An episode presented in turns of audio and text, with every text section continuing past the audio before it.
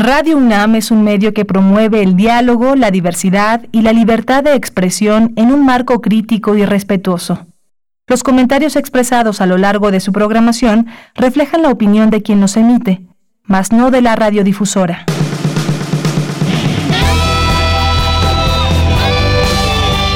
Prisma RU. Relatamos al mundo.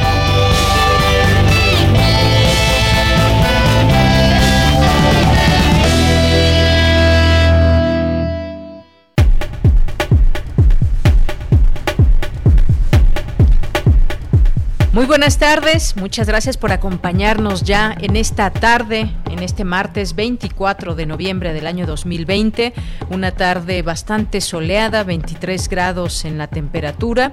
Y pues muchas gracias por estar ya en este punto de encuentro que es Prisma RU a través de Radio UNAM, a través de estas frecuencias universitarias en las que nos pueden escuchar, que son el 96.1 de FM y el 860 de AM y también sabemos que hay muchas personas que se conectan en www.radio.unam.mx. Gracias por hacer de este programa eh, su preferido o que nos permitan eh, pues que nos permitan que nos podamos conocer a través de estas eh, informaciones que todos los días les presentamos. Fíjense, hoy, hoy hay buenas noticias por lo que se dio a conocer hoy en la mañana en la conferencia de prensa mañanera del presidente López Obrador. Estuvo el canciller, entre otras eh, personas del gabinete, estuvo el canciller Marcelo Ebrard y pues habló que si en las próximas semanas ya la COFEPRIS, la Comisión Federal para la Protección contra Riesgos Sanitarios, autoriza la vacuna Pfizer, México podría iniciar su proceso de vacunación contra COVID-19 en diciembre. Esto eh, pues lo informó el secretario de Relaciones Exteriores hoy por la mañana y si todo sigue como se ha planteado, dijo, y la autoridad regulatoria considera que se puede aprobar eh, pues en Estados Unidos y Europa esta vacuna, México estaría también en diciembre iniciando su proceso. Ahí explicó también que hay ya acuerdos con distintas... Eh, eh, no solamente con esta, sino también está, además de esta de Pfizer, AstraZeneca y está también Biotechnologies. Eh, que también está en este proceso. Hay distintos acuerdos en los que México ha participado y es muy importante esta información porque por primera vez se habla de datos un poco más concretos, aunque no hay fechas, digamos, exactas y todavía se habla de que si todo sale bien y en los tiempos planeados, pues podría darse esta, esta situación también para México, luego de que Estados Unidos anunciara también que posiblemente empezaría vacunación por ahí del 11 de diciembre. Así que pues vamos a hablar de este tema, vamos a hablar de este tema el día de hoy. Si tienen preguntas, dudas, háganoslas llegar en nuestras redes sociales, arroba PrismaRU en Twitter, PrismaRU en Facebook. Eh, porque vamos a tener una conversación con una doctora para plantearle también algunas preguntas que me parece que también quedan aún eh, todavía no muy claras entre la población, si solamente será una dosis, si va a haber un refuerzo, si cuánto dura la inmunidad o solamente es una, una sola dosis o varias preguntas que todavía eh, hay en torno a la vacuna. Vamos a platicar con la doctora Rosalín Lemus Martín, que es doctora en biología molecular por la Universidad de Oxford e investigadora de vacunas y tratamientos contra COVID-19. Así que pues vamos a conversar con ella el día de hoy.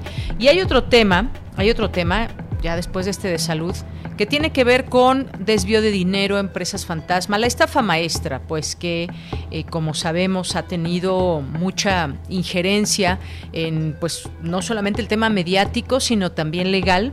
Y pues se sabría hoy que la defensa, a través de la defensa de Rosario Robles, que los recursos de la estafa maestra o algunos de estos recursos se desviaron a la campaña de José Antonio Mit del PRI cuando pues pretendía ser presidente de México. En campaña, pues la ex titular de la sede Sol declarará ante la FGR de los desvíos de la estafa maestra que fueron utilizados para financiar la campaña presidencial y detallará cómo Luis Videgaray fue el encargado de instruir la utilización de recursos ilícitos. Bueno, pues finalmente Rosario Robles se acogió a esta oportunidad que tiene para revelar más sobre este, este tema.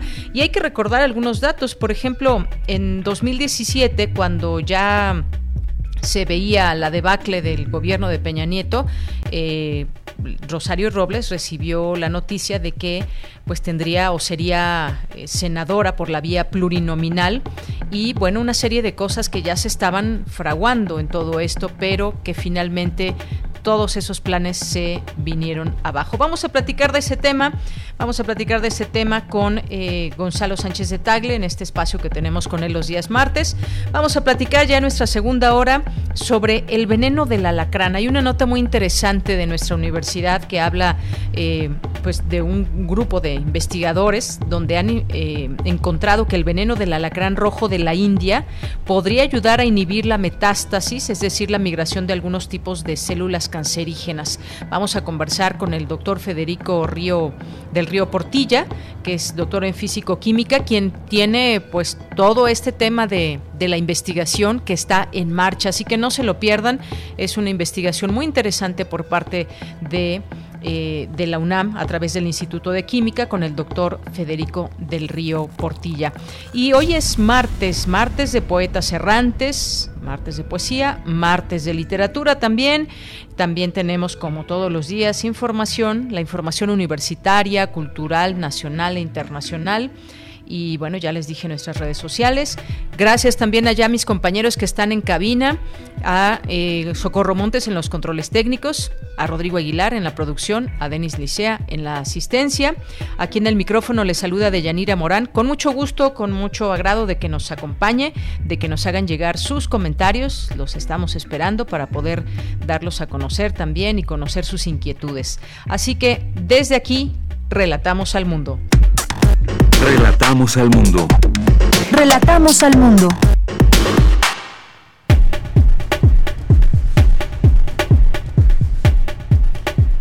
Y en este martes, martes 24 de noviembre, en los temas universitarios, la UNAM presenta Intevolution, empresa dedicada al desarrollo de innovaciones como lentes inteligentes para personas con debilidad visual o ceguera y un chatbot inteligente, entre otras. El ministro Arturo Saldívar inauguró la décima octava Feria Internacional del Libro Jurídico del Poder Judicial de la Federación. En más información, analizan académicos el papel de las bibliotecas para lograr el desarrollo sostenible. En temas nacionales, les decía, Rosario Robles confesará a la Fiscalía General de la República que los recursos desviados de la estafa maestra se destinaron a cuatro campañas electorales del PRI, incluida la de José Antonio Mide en 2018, confirmó Sergio Arturo Ramírez, integrante de la defensa legal de la extitular de Sol y de Sedatú. Zoe Robledo, director del IMSS, dijo que el gobierno pagará los funerales de todas aquellas personas que hayan fallecido por COVID-19, siempre y cuando se compruebe que hayan muerto por esta enfermedad.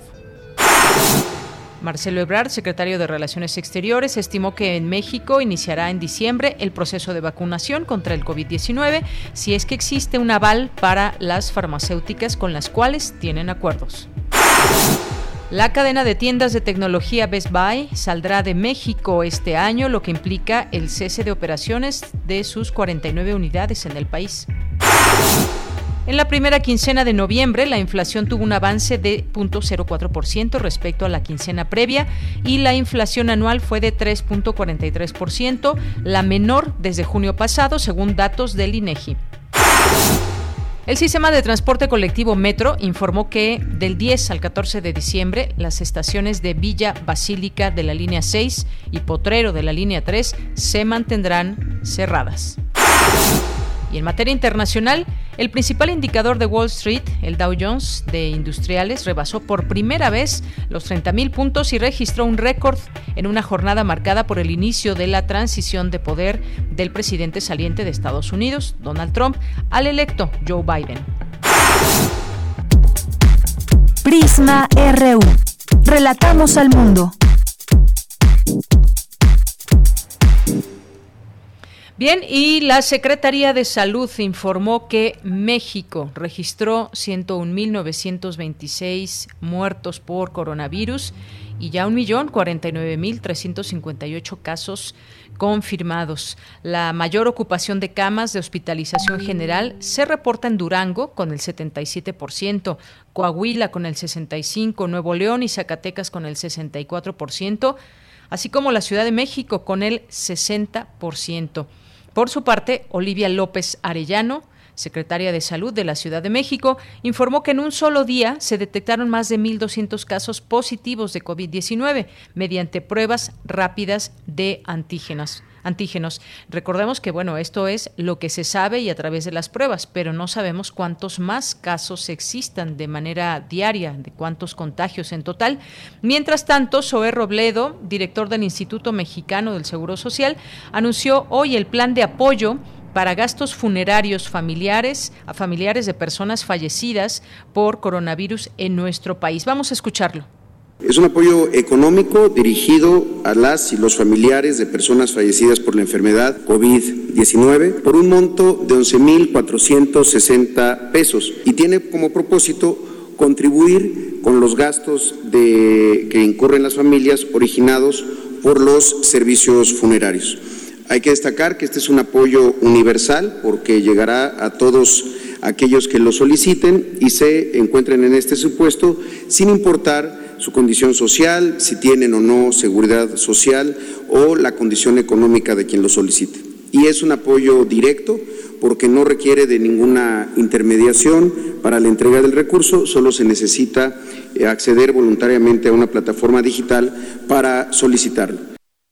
Bien, pues ahí está este apoyo que se dará a esta enfermedad y la manera en que pueden acceder a este, a este apoyo que da el IMSS. Por su parte, el canciller Marcelo Ebrard anunció que la vacuna contra COVID-19 de la farmacéutica Pfizer podría llegar en diciembre a México. Vamos a escucharlo. El 20 de noviembre Pfizer ingresó su solicitud de aprobación de uso de emergencia a la FDA de los Estados Unidos, el equivalente a COFEPRIS en Estados Unidos. Se espera que aproximadamente el 10 de diciembre reciban su autorización, esa es la expectativa, y después de cuatro días inicie el programa de vacunación en Estados Unidos. Mañana, 25 de noviembre, Pfizer va a ingresar el expediente técnico a la COFEPRIS para el inicio de su análisis, como lo hizo en Estados Unidos. ¿Qué va a pasar después? Estimamos en cinco días hábiles el que pueda llegar esta vacuna a México. Se manda entre el día 4 y 5 a los centros de distribución para llegar finalmente al punto de vacunación que es el compromiso con Pfizer. Es decir, vamos a empezar con una distancia muy breve respecto a Estados Unidos y Alemania. Bien, pues ahí las palabras del canciller. Estaríamos pues prácticamente casi a, la par de cuando comiencen las vacunaciones en países como Estados Unidos y Alemania. Aún faltan pues yo creo que varios varios detalles que tener en cuanto a tiempos, en cuanto a cómo sería esta esta aplicación y eventualmente también quizás hacer valer los otros acuerdos que se tienen con otras con otras firmas, pero esto seguramente se irá informando poco a poco. Continuamos. Campus RU.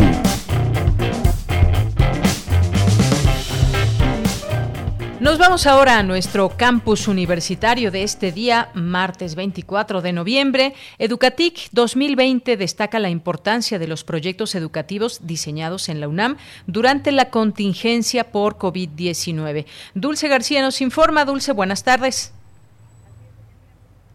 En un momentito nos enlazamos. Al inaugurar la sexta edición de Educatic 2020, Carmen Casas Ratia, directora de la Escuela Nacional de Trabajo Social, dijo que el encuentro tiene el objetivo de lograr mejores prácticas docentes a partir del uso de las tecnologías de la información y la comunicación. Añadió que este evento es la reunión anual más importante en innovación para la educación y que será necesario discutir en ella, sobre todo en medio de la actual contingencia. Vamos a escuchar a la maestra. Ahora, como resultado de los cambios de la convivencia y el confinamiento social a partir de la declaratoria de emergencia por COVID-19, está llamado a ser el epicentro del perfeccionamiento en los procesos educativos implementados a partir de este momento crucial para la historia de la humanidad. Para ubicar la dimensión y las expectativas que hay sobre esta sexta edición, compartiré con ustedes algunos datos relevantes. De acuerdo con cifras oficiales, durante este semestre próximo pasado, más de 1.500 integrantes del personal académico de la UNAM en su modalidad presencial tuvieron que modificar su forma de enseñar el semestre y transferir sus habilidades educativas a las tecnologías de la información. Deyanira Carmen Casas Ratia destacó que en medio de la pandemia por COVID-19 se han creado en la UNAM miles de áreas virtuales que se han sumado a las 11.500 que ya había, de tal manera que han superado más de 20.000 áreas de este tipo, a lo que se suma la página de recursos educativos para innovar la docencia ante el COVID-19 por medio de la red de innovación educativa RIE 360, así lo detalló la maestra con lo cual se puso a disposición de la comunidad un conjunto de recursos, herramientas y recomendaciones. Esos vertiginosos cambios en el proceso educativo son comparables a lo sucedido a principios de la década de los 70, cuando se creó el sistema de universidad abierta como parte integral del proyecto de reforma universitaria impulsada por el entonces rector, el doctor Pablo González Casanova. Esa opción educativa flexible e innovadora revolucionó sin duda las metodologías de enseñanza y evaluación de los conocimientos. Deyanira, auditorio de Prisma RU, cabe destacar que Educatic 2020 eh, resalta la importancia de que se conozca la creatividad de los proyectos que los distintos grupos académicos diseñaron para continuar con la educación durante la actual pandemia. Este es el reporte de Yanira. Muchas gracias, Dulce. Muy buenas tardes. Gracias a ti. Buenas tardes.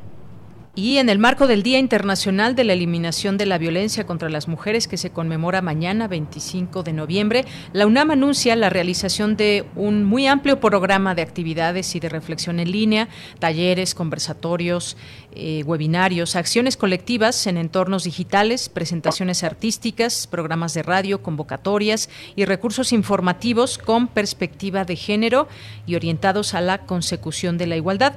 A partir de mañana, Día Internacional de la Eliminación de la Violencia de Género contra las Mujeres, facultades, escuelas, institutos y demás entidades académicas serán embajadas Puma, así se van a, se conocen, contra ese tipo de violencia. Y nos vamos ahora con mi compañera Virginia Sánchez, presenta la UNAM, Intevolution, empresa dedicada al desarrollo de innovaciones. ¿Qué tal Vicky? Muy buenas tardes, bienvenida.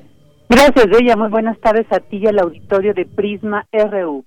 Desde hace más de una década se ha impulsado una cultura de emprendimiento e incubación de empresas al interior de la universidad para ello, en el 2009 se creó Innova UNAM, integrado por 15 incubadoras y 8 laboratorios distribuidos a lo largo de toda la comunidad universitaria y que actualmente alberga a 280 empresas o proyectos cuyo objetivo es llevar soluciones al mercado. Para este proceso de incubación, la UNAM apoya con el 70% de los gastos para conseguir asesoría, mentoría y consultoría de gente externa a la universidad que pertenece a la industria y el 30% restante lo aportan los estudiantes. Este plan de incubación termina cuando los emprendedores ya cuentan con un plan de negocios validado y la comercialización de su producto, y así ya están listos para graduarse en este sistema. Y de las 37 empresas graduadas, hasta ahora, la mejor fue Intevolution, que hoy se presentó que hoy se presentó. Así lo detalló Eduardo Ursúa Fernández, director de Emprendimiento Universitario de la Coordinación de Vinculación y Transferencia Tecnológica de la UNAM. Escuchemos lo que dice sobre esta empresa. ¿Por qué fue la mejor? Pues tiene muchas perspectivas de crecimiento, tiene ventas ya muy sólidas, tiene la posibilidad de ser un ente de innovación y sobre todo un ente que pudiera modificar las cosas, un ente que puede dar soluciones a la sociedad y sobre todo un grupo de exalumnos de la universidad que pueden llevar la tecnología que hicieron, desarrollaron o han trabajado por su paso en las aulas o laboratorios de nuestra misma institución. En este sentido, Evolution genera toda una serie de soluciones, sobre todo en el ámbito de la TIC, para atender eh, los requerimientos de la sociedad en este sentido. Por su parte, Daniel Martínez Macedo, académico de la Facultad de Ingeniería de la UNAM, que junto con Iván Daniel Corona Fuentes son responsables de Intevolution, comenta cómo comenzaron a desarrollar un dispositivo que se adaptaba a las armazones de los lentes para ayudar a personas con debilidad visual o ceguera para que les permitiera ver a través del sonido. ¿Cómo es esto? Escuchemos a Daniel Martínez quien lo detalla. ¿Cómo es esto? Básicamente es un dispositivo que presionaban un botón y tomaba una fotografía y la inteligencia artificial decía en un audio en español a la persona a través de un auricular Bluetooth qué era lo que había frente a ella, cuántas personas, la edad estimada, el género, eh, leía textos, los traducía al español si estos estaban en otros idiomas, etcétera, etcétera.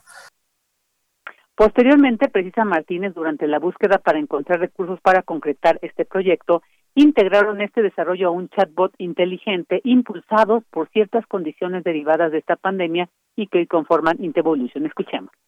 Nos dimos cuenta que había muchas personas en México particularmente que tenían dudas y se topaban con fake news o, información falsa. Y pensamos de qué manera nosotros podríamos ayudar en la sociedad automatizando para que las personas puedan obtener información de fuentes oficiales como la ONU, la Secretaría de Salud, eh, UNICEF, por mencionar algunos de ellos, la OMS. Y decidimos hacer esta inteligencia artificial en forma de un chatbot, eh, puntualmente en el canal de WhatsApp, para que respondiera preguntas a las personas. En este punto, pues realmente nosotros buscábamos sí ayudar en la sociedad, generar un impacto positivo, a la par de pues continuar con generando tracción, porque eso es algo muy, muy difícil y complicado siendo también emprendedor, como una empresa nueva.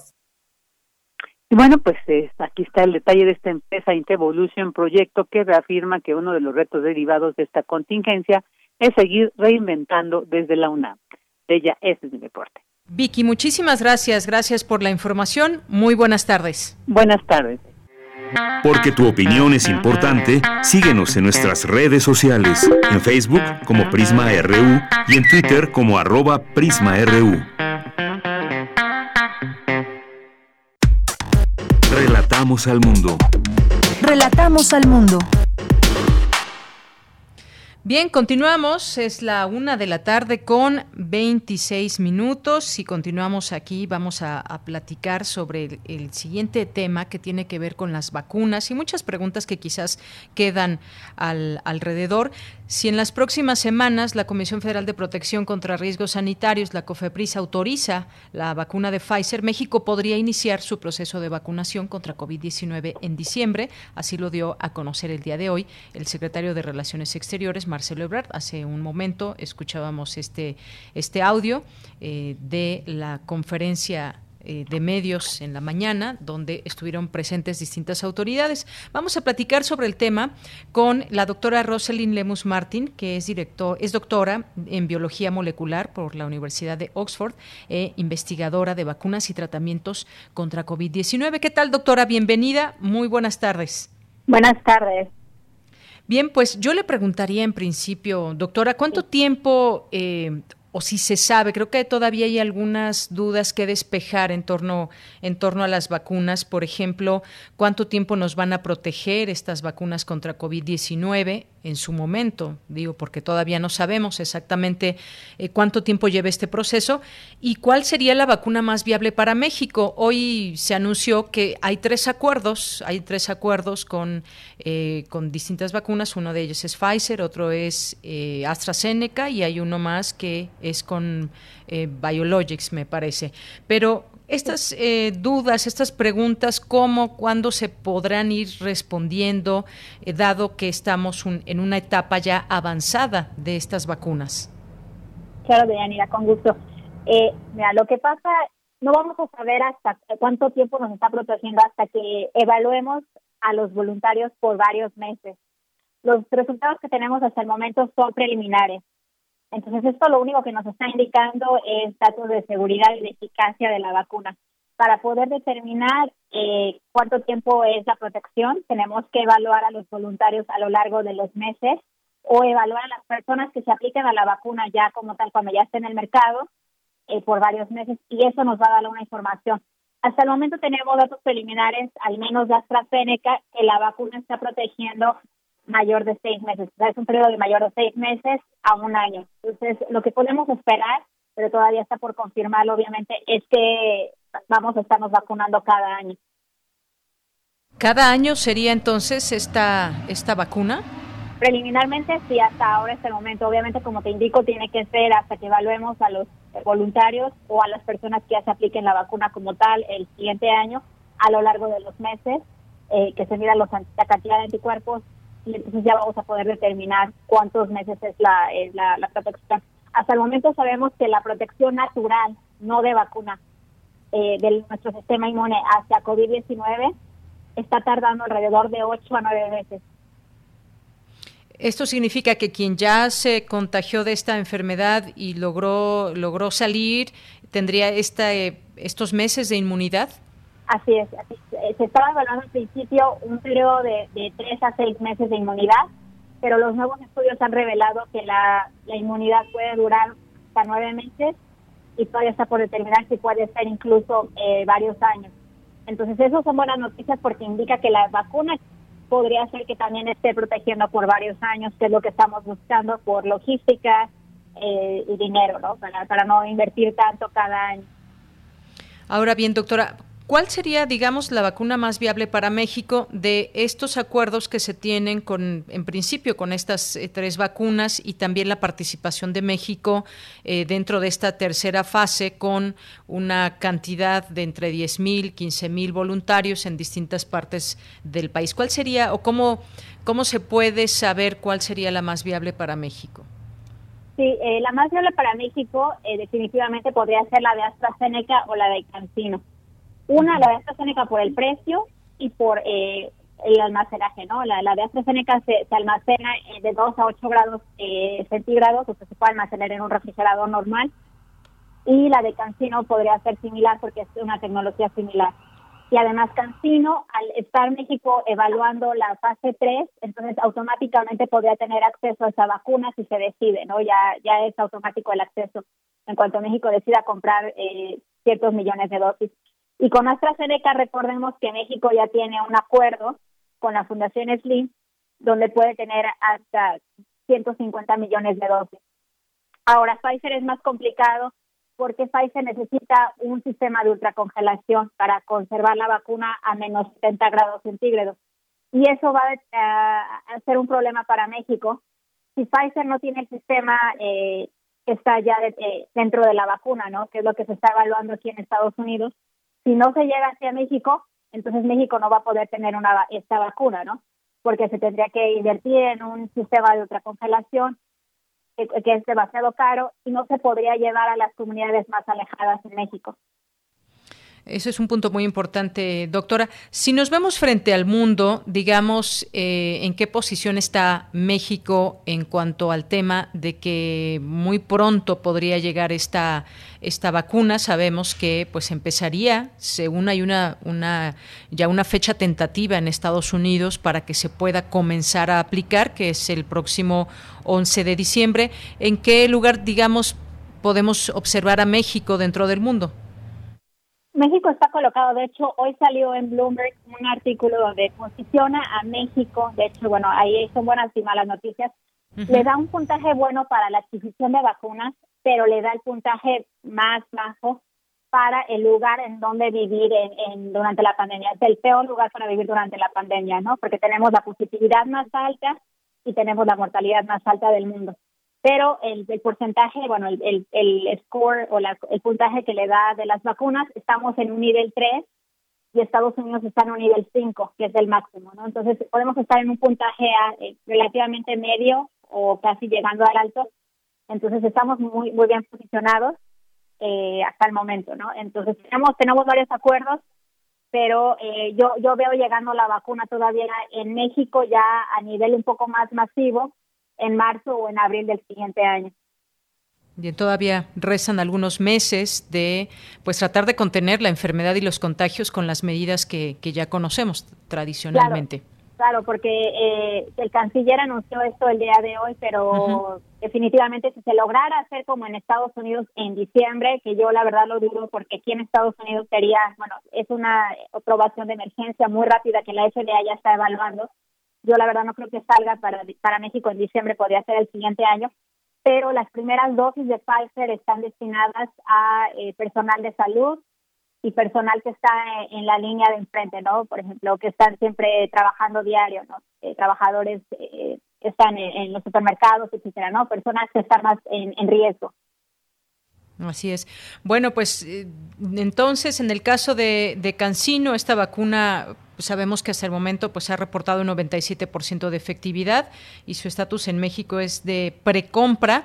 Con un estudio clínico de fase 3. Tenemos entonces también esta de Pfizer que usted nos mencionaba, un proyecto que tiene 95% de efectividad y solo se tiene el convenio de precompra en México, según dio a conocer eh, la Secretaría de Relaciones Exteriores. Y está esta otra que es AstraZeneca, que tiene el estudio tiene 90% de efectividad con acuerdo de precompra en México y se avanza para la producción y distribución para América Latina. Varía un poquito, digamos, eh, el porcentaje de efectividad, no es mucho. Esto es algo, digamos, significativo para cuestiones de saber cuál puede ser mejor o no, doctora.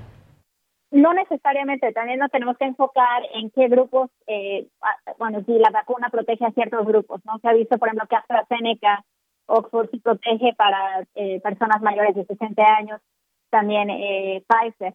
Cancino todavía no se ha evaluado en este grupo, pero son diferentes factores. Además, eh, quiero aclarar que la vacuna de AstraZeneca tiene una efectividad de 90%, pero solamente en un régimen de dosis. Entonces, la, la, la eficacia media es de 70%. Es lo que se está evaluando hasta el momento. Todavía faltan mucho más datos para determinar realmente la eficacia, pero se podría decir que el 70% es la media, porque se evalúa una de 62% y una de 90%. Y 90% es con un régimen de dosis. Había una, una, no sé si sea alguna de estas, eh, de estos laboratorios, doctora, que se hablaba de una sola dosis. Así es, es la de Johnson Johnson y es la, está todavía un poco más atrasada, esta todavía no se tienen resultados preliminares. Hasta el momento las que estamos comentando, Pfizer, Moderna, AstraZeneca, Cancino, todas son de dos dosis. Todas son de dos dosis, muy bien. Y bueno, todavía sabemos, falta un proceso importante eh, en el mismo Estados Unidos, que pues es la aprobación de la FDA, que es la Administración de Alimentos y Medicamentos, que también estaría por conocerse estos, estos resultados. Es decir, hay un gran avance, pero todavía hay que irnos eh, con calma en cuestión de fechas, en cuestión de eh, cuál va a ser finalmente la vacuna que llegue a nuestro país. Totalmente, sí, todavía no hay nada seguro, todavía no hay nada planeado totalmente, todavía no se habla de una distribución como tal, sea, todavía está en la precompra, pero todavía no, no hay un plan como tal de distribución y de logística de cómo llevarla a México. Entonces, eh, podríamos estar hablando que todo esto estaría eh, listo el siguiente año. Entonces, todavía hay que seguirnos cuidando todavía este año.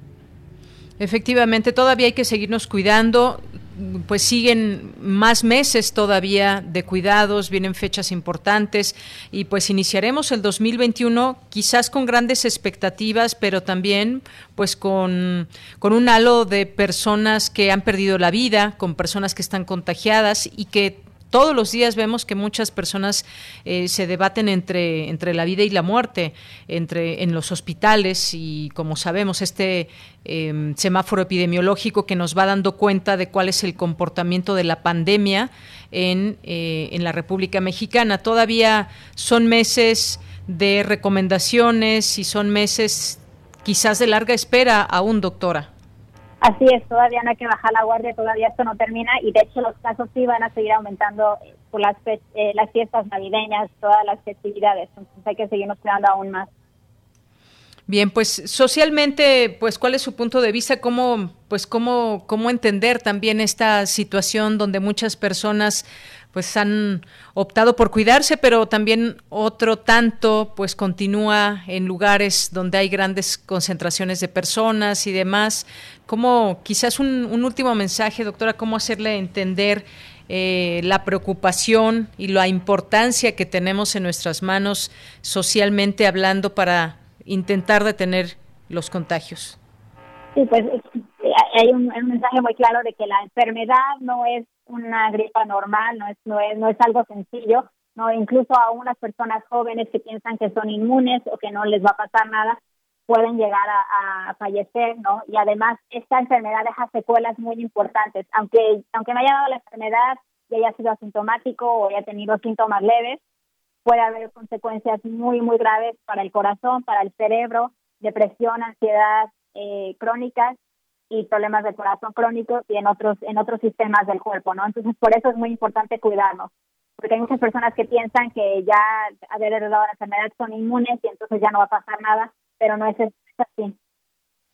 Doctora, eso que dice es muy importante porque hay un número, hay un número grande de personas asintomáticas que han dado positivo, pero no presentan ni siquiera un dolor de cabeza. Hay que dejarlo en claro. Estas personas también es factible que puedan tener consecuencias a mediano o largo plazo.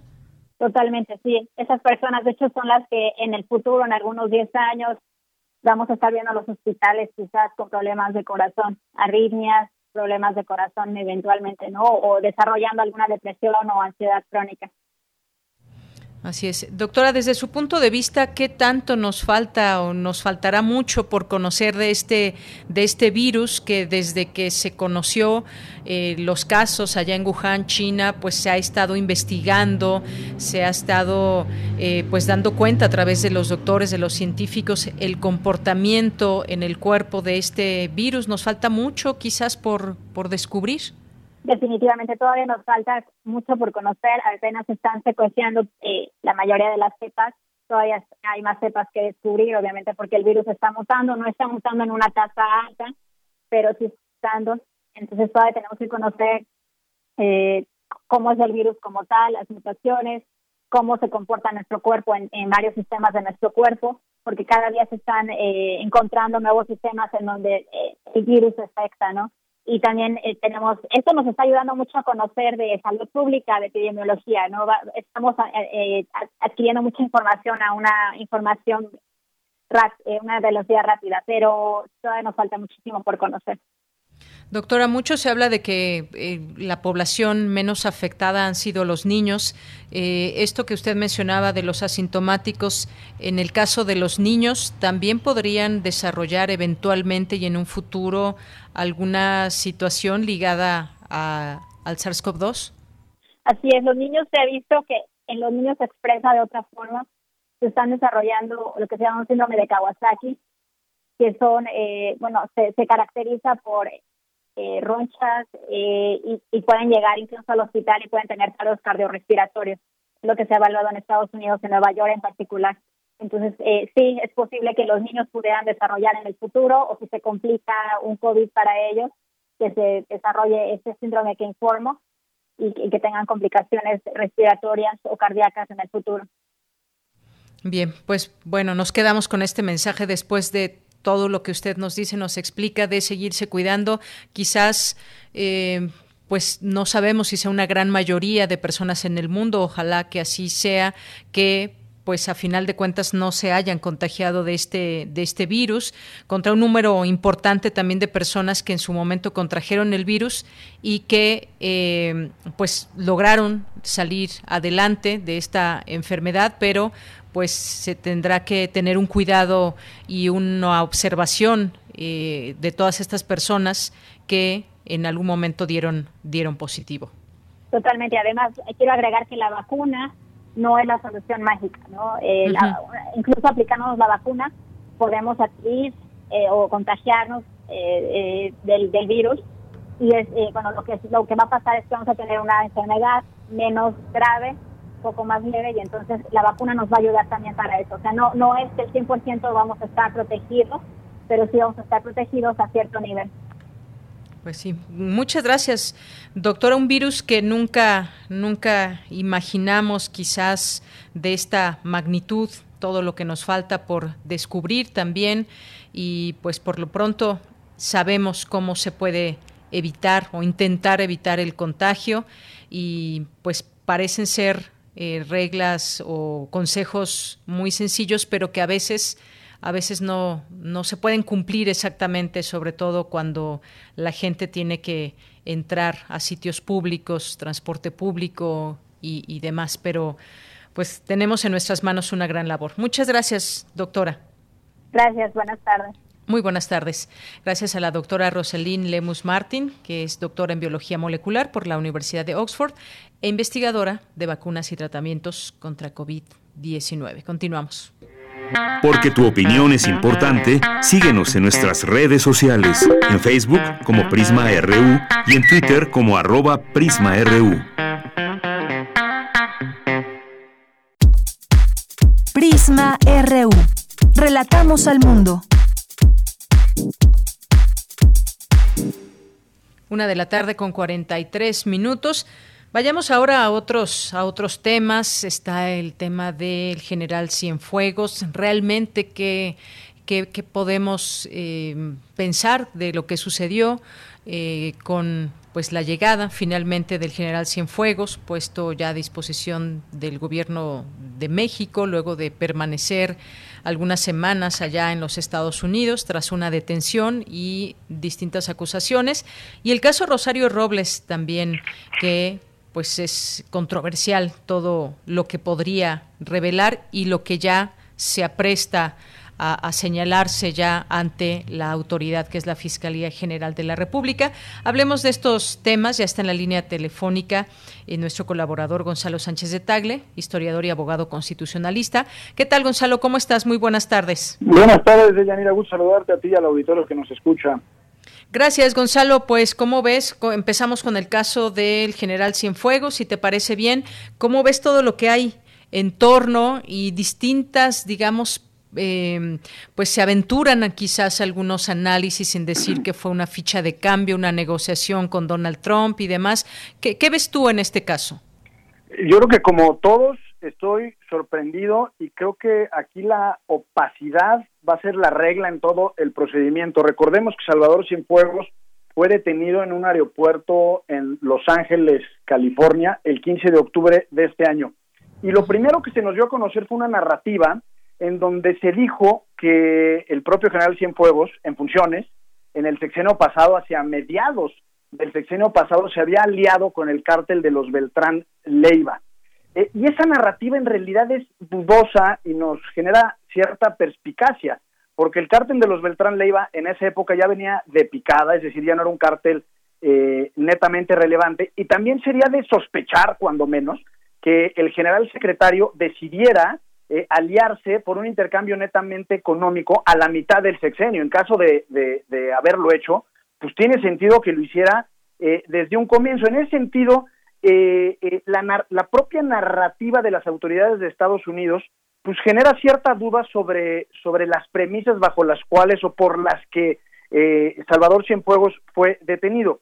Hay otra variable del análisis, que es que al parecer la DEA eh, se fue por la libre en este caso y solicitó eh, la orden de aprehensión en términos mexicanos a una jueza de distrito en Nueva York sin avisarle al Departamento de Defensa, es decir, al Ejército de Estados Unidos y al Departamento de Justicia y ni se diga al Estado eh, mexicano.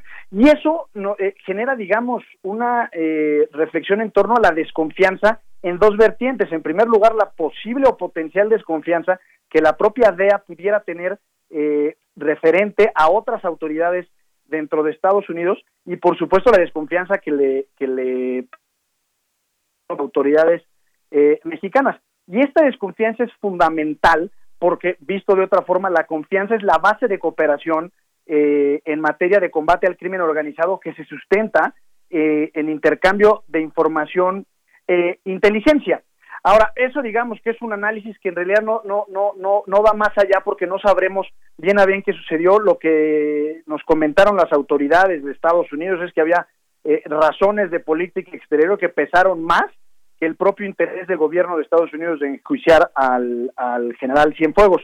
Ahora, llega México y no hay propiamente un orden de aprehensión, sino lo que se le indica al general Cienfuegos es que existe una investigación, él da incluso su, su domicilio y su número de teléfono diciendo que pues está a disposición. El problema en este caso es un concepto que se le denomina homologación de pruebas. Sabemos que, que digamos, trascendió que muchas de las pruebas en las que estaba sustentada la supuesta acusación en Estados Unidos a Cienfuegos era intervención de comunicaciones privadas y sabemos que en México la legalidad y el debido proceso eh, implica que un juez federal debe de autorizar eh, la intervención a comunicaciones privadas. Entonces, en ese sentido, pues vamos a ver qué es lo que sucede. Y por último, como eje de análisis, pues es en realidad extraordinario que, que un gobierno extranjero, ya no se diga solo el de Estados Unidos, haya detenido a un general tan importante, un exsecretario, sin avisarle a México. Y en ese sentido, me parece que las sospechas que existieron en torno a que el ejército presionó al presidente Andrés Manuel López Obrador para exigir eh, diplomáticamente su inmediata liberación, pudieran tener sentido, y eh, pues ahora la fiscalía con tantos casos que tiene eh, en el horno, pues se le agrega uno más, es una verdadera papa caliente o la rifa del tigre, a ver qué sucede y, cómo transitan eh, esta investigación en la fiscalía. Efectivamente, pues es una situación que, fíjate, yo he tratado de seguir un buen número de, notas periodísticas, incluso de algunas eh, columnas, y se encuentra uno también muchas cosas que quizás rayen en lo fantasioso, no lo sé, no hay elementos eh, del todo para, para saber si son reales o no, eh, pero podemos destacar la figura del ejército y cómo pudo, o cuál es el papel que está jugando el propio ejército en todo esto, si fue una especie de negociación y a cambio de qué, qué podría revelar el propio, el propio general Cienfuegos. Y este último que decías que la DEA se fue por la libre. El caso es que el presidente López Obrador pues ha precisado que en el caso del general, pues lo que se pidió a Estados Unidos fue respeto a México, así como los acuerdos en la materia. De ahí, digamos, no se ha salido la vertiente o eh, el discurso en torno a Cienfuegos del presidente López Obrador. Sí, sabemos en realidad muy poco y, yo apostaría a que es lo único que vamos a saber. Es decir, no creo que, la, Fiscalía General de la República, con todos los otros asuntos que tiene que ahora platicamos, vaya a procesar al general eh, Cienfuegos, el exsecretario. Eh, y sobre todo, pues sí, como bien lo decías, el tema de la soberanía es muy importante, es inédito que, que un país eh, extranjero haya detenido a un general de este nivel sin avisarle a, México. Así es. Oye, pues vámonos al siguiente tema, que es el de Rosario Robles, que finalmente, pues bueno, algunos señalan dio su brazo a torcer, finalmente la dejan sola, ha dado varias declaraciones su, su abogado en torno a lo que podría estar sucediendo y pues la posibilidad de que le imputaran otros tantos delitos que la podrían dejar más de 40 años en prisión y prácticamente por la edad que tiene, pues sería como una, como una cadena perpetua. Y, y lo que se negociaba antes de todo esto en 2017, pues se había, según, según se cuenta en distintas versiones periodísticas, que ella tendría una senaduría plurinominal y demás, pero ahora suenan nombres como Miguel Ángel Osorio Chong, eh, Luis Videgaray, está el propio expresidente Enrique Peña Nieto. ¿Qué, ves, cómo ves este caso? Yo creo que la cuarta transformación eh, eh, está, digamos, remando parejo en materia de corrupción. Eh, Vemos nada más, por, por mencionarte algunos nombres, Juan Collado, la propia Rosario Robles, Javier Duarte, que aunque no fue detenido en esta administración, pues es parte fundamental del esquema, Emilio Lozoya, eh, Emilio Cebadúa, Tomás Herón, es decir, eh, eh, hay muchas personas que están involucradas en una serie de delitos muy importantes y eso puede tener dos consecuencias a partir del elemento de análisis. Puede ser una cacería de brujas, y no lo digo en una mala connotación, sino simplemente meter a la cárcel a gente que haya cometido delitos que agraven el patrimonio de la nación, o bien puede haber una finalidad mucho más grande que es desarticular una red de, corrupción y no solo los actos en sí mismos y los responsables, sino las instituciones y las normas que así lo permitieron. Y esto tiene que ver con los famosos criterios de oportunidad de los procedimientos abreviados. Ahora, en el caso de Rosario Robles, ella está detenida hoy por hoy eh, por un delito que, la Fiscalía ha denominado omisión por no impedir la firma de contratos o convenios que eventualmente eh, decantaron en la famosa estafa maestra. Respecto de este delito en particular, ella lo que dijo recientemente es que, solicitará eh, acogerse al procedimiento abreviado, y ahorita, me refiero a de qué va ese procedimiento abreviado. Y por otro lado, hay, una, hay un expediente, una investigación en la Fiscalía eh, que todavía, respecto de la cual todavía no se ejerce la acción penal, eh, en donde potencialmente se le puede acusar de lavado de dinero y crimen organizado. Eh, y en ese caso, ella lo que está solicitando es acogerse al famoso criterio de oportunidad. y esto lo hace porque Emilio Cebadúa, en mi opinión, quien fue su asesor y colaborador más cercano como secretaria de la SEDATU y CEDESOL, es decir, fue el oficial mayor, ya también solicitó acogerse al criterio de oportunidad y convertirse en testigo de colaborador, eh, colaborador y acusó de alguna forma a Videgaray y a la propia Rosario Robles de ser quienes armaron todo este esquema. Ahora, ¿qué se trata eh, el criterio de oportunidad? Eh, el criterio de oportunidad es cuando el imputado aporta información que es esencial y eficaz, y eso es muy importante, porque no se trata de cualquier tipo de información, para la persecución de un delito más grave que el que se le imputa y, y a su vez se compromete a comparecer en juicio. ¿Y qué sucede en caso de que el Ministerio Público apruebe este criterio de oportunidad? Es que se abstiene de ejercer la acción penal. Este es el caso, el mismo caso de Emilio Lozoya. Eh, y la persona se convierte en testigo colaborador, es decir, no se abre ni siquiera una nueva carpeta de investigación en contra de, la persona. Eh, y en ese sentido, eso es lo que Rosario Robles solicita respecto al segundo de los delitos, es decir, lavado de dinero o crimen organizado. Y el procedimiento abreviado, que es otra cosa, eh, ese nos remite a Javier Duarte, por ejemplo, y es cuando el Ministerio Público solicita al juez de control que se haga este procedimiento abreviado se formula propiamente una acusación eh, y el imputado reconoce eh, su responsabilidad, es decir, admite la comisión de un delito y usualmente se reduce su pena a, la famosa pena mínima. Y estos dos casos tienen una especie similar o una razón de ser parecida, y es que el Ministerio Público no tiene todos los pelos de la burra en la mano, es decir, no tiene toda la información o todo el acervo probatorio como para eh, eh, elevar la pena en el caso del procedimiento abreviado o no tiene toda la historia construida en el caso del criterio de oportunidad. Y esos son, digamos, son las diferencias y esos son los, los, los dos supuestos que Rosario Robles está poniendo a consideración ahora del Ministerio Público. Veamos en realidad si se lo toma en cuenta el Ministerio Público, porque ya hay muchas personas que están involucradas en este famoso criterio de oportunidad. Está Emilio Lozoya, Emilio Cebadúa. al final, pues habrá que ver eh, eh, quién ofrece en realidad información esencial y eficaz para la persecución de un delito más grave eh, en estos casos. Claro, pues veremos eh, finalmente ella ya como testigo colaboradora a dónde lleva esta investigación, lo que puede saber ella y cómo se tiene que ir comprobando cada, eh, cada señalamiento, cada declaración, hacia quienes apuntan y luego pues esta investigación tendrá que irse haciendo cada vez más grande para ver qué participación o qué señalamientos hace la misma Rosario Robles a Luis Videgaray, a Osorio Chong o a quienes tenga que señalar. En tanto, pues ya se vio con Emilio Cebadúa que... Eh, eh, pues fue su colaborador muy cercano, eh, pues están, digamos, ahí contraponiendo algunas situaciones, eh, lo están revelando su propio cuerpo de abogados de Rosario, de Rosario Robles, en torno a que pues no no, ella no se habría quedado un solo peso de esta estafa maestra y que por otra pues se, eh, se declararía en torno a que pues Emilio Cebadúa habría llevado a cabo todo, toda esta situación. No sabemos exactamente cómo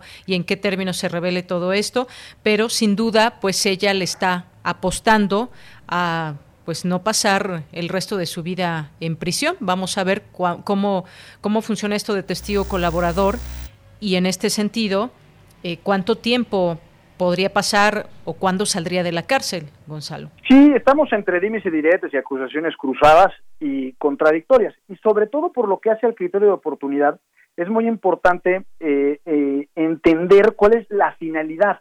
Porque si lo vemos desde un punto de vista muy lineal y hasta muy lógico, pues es eh, sería mucho más sencillo, es decir, ella cometió un delito y que se le se le meta a la cárcel. Y en ese sentido, pues se haría responsable a la persona Emilio Cebadúa, Rosario Robles, Emilio Lozoya y, y, y, quien se agrega a la lista de los delitos que cometió. Pero en realidad el criterio de oportunidad tiende a, a, develar eh, todo, digamos, un esquema delictivo mucho más grande. Aquí la gran pregunta de Yanira para mí es, ¿cuál es el límite, cuál es el techo o el tope? Eh, a donde quiere llegar la fiscalía, porque pues ya que haya secretarios de Estado, director general de Pemex eh, y digamos otros funcionarios de enorme relevancia y trascendencia en el sexenio pasado tras las rejas, pues no, no sé si sea suficiente o no, pero ya es importante. ¿Cuál es el límite? Que esté Videgaray eh, sujeto a un procedimiento penal, lo mismo que el presidente, eh, expresidente Peña Nieto, ¿con eso sería suficiente para ejercer el criterio de oportunidad o aún deberíamos ir más allá y desmantelar toda la, la, estructura de corrupción que existió en el sexenio pasado. Y esa para mí es la verdadera incógnita. Pareciera ser que la Fiscalía está utilizando de forma eh, responsable y correcta estas instituciones previstas en el Código Nacional de Procedimientos Penales con la finalidad no solo, y esto es muy importante, de cachar un pez más grande, eh, porque eso pues al final nos llevaría a lo mismo, ¿no? Una especie como de lógica circular o revolvente sino en realidad tratar de desarticular eh, toda la maquinaria de corrupción que existió y tratar de remediar, eh, digamos, las deficiencias en, en las estructuras institucionales y normativas que permitieron precisamente la existencia de esa maquinaria. Así es. Bueno, pues vamos a ver qué sucede. Gonzalo hace apenas, hace apenas un mes había dicho que no acusaría a nadie para salvarse, pero el domingo pasado decidió cambiar la estrategia. Es lo que dio a conocer en distintos medios Epigmenio Mendieta, que es su abogado. Eh, también dice que pues está enferma, que está desesperada y se siente traicionada por las personas con las que algún momento trabajó y para las que estaba siendo, siendo leal. Así que pues veremos qué sucede en el caso de la estafa maestra ligado con Rosario Robles Berlanga con esta decisión última que ha dado a conocer. Gracias, Gonzalo. Al contrario, Jenner, un abrazo. Un abrazo, muy buenas tardes. Gracias, Gonzalo Sánchez de Tagle, historiador y abogado constitucionalista.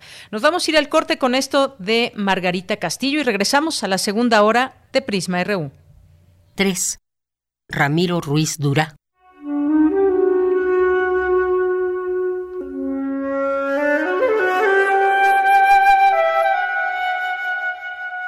Nadie tiene razón en la ira indescifrable. Ilusión y desilusión, lúcidas y reales como la integridad, vigilan la sabiduría que acompaña las palabras.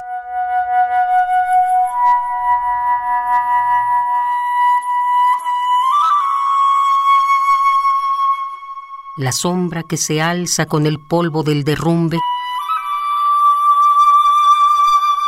nube segadora de oro y petróleo en piedras, abre un remolino, acaricia la ceniza.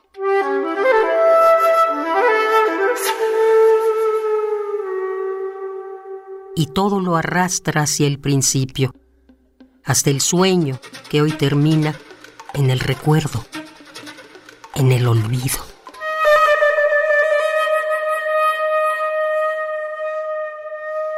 En el recuerdo. En el olvido.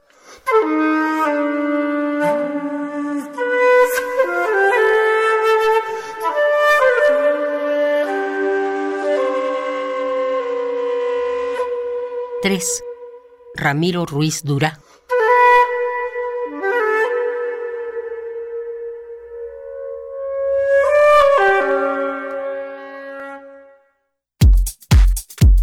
Dura. RU. Relatamos al mundo.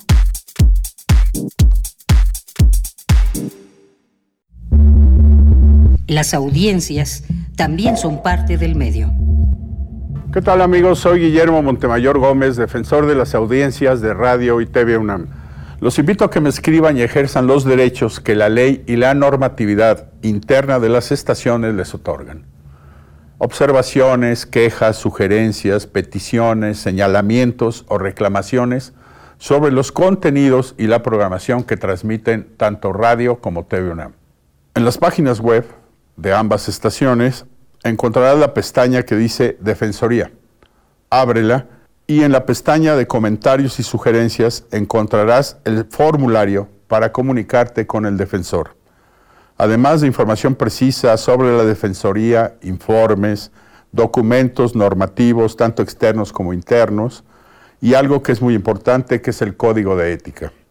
Te invito a que me escribas al correo defensordeaudiencia.unam.mx. Recuerda que como audiencia eres parte fundamental de Radio y TV UNAM.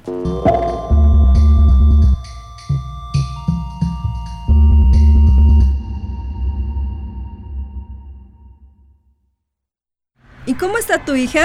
Contenta. Trabajará como capacitadora asistente electoral en el INE. Ya llevaba buscando hace un buen. Es para capacitar a quienes cuentan los votos, ¿verdad? Es más que eso. Se va a unir a una gran causa y hará su parte por la democracia. Ella buscaba un trabajo y encontró una gran misión. Ingresa a INE.mx y conoce la convocatoria para ser parte del equipo que capacitará a quienes contarán los votos en las elecciones más grandes de la historia. El 6 de junio, tu voto sale y vale. INE. Son tiempos de contingencia. Hay que quedarse en casa para proteger tu salud y la de todos. Sigue estos sencillos consejos para mantenerte sano. Aliméntate de manera saludable. Limita el consumo de alcohol y de bebidas azucaradas. No fumes. Haz ejercicio. Convive con tu familia. Comparte las labores de la casa. Escucha música, lee y juega con tus hijos. Para más información visita coronavirus.gov.mx. Y quédate en casa. Gobierno de México.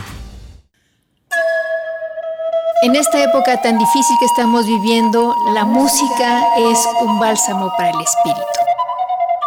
Soy Ana Lara y los invito a que escuchen la música que hacemos los compositores aún en el encierro en Hacia una nueva música todos los miércoles a las 18 horas, por supuesto, en Radio Una.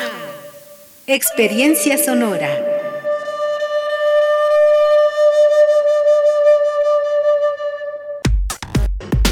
Relatamos al mundo. Relatamos al mundo.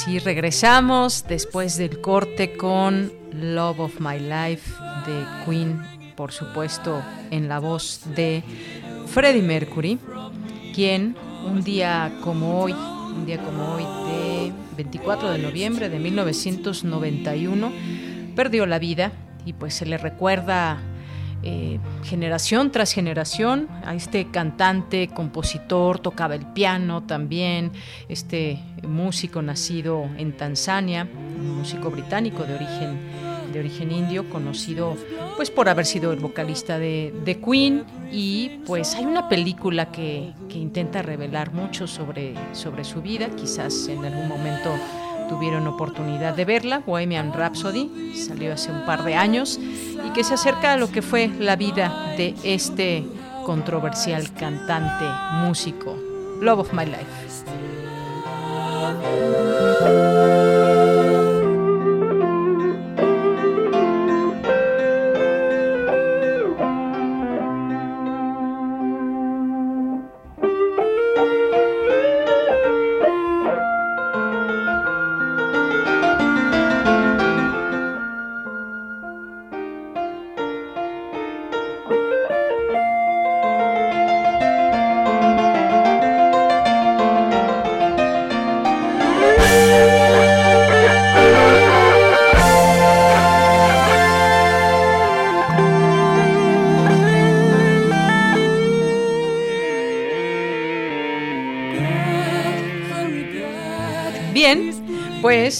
Continuamos ahora y vamos a mandar saludos, saludos a las personas que nos están escuchando, que se toman algunos minutos para escribirnos, lo cual nos hace muy felices aquí en Prisma RU de Radio UNAM.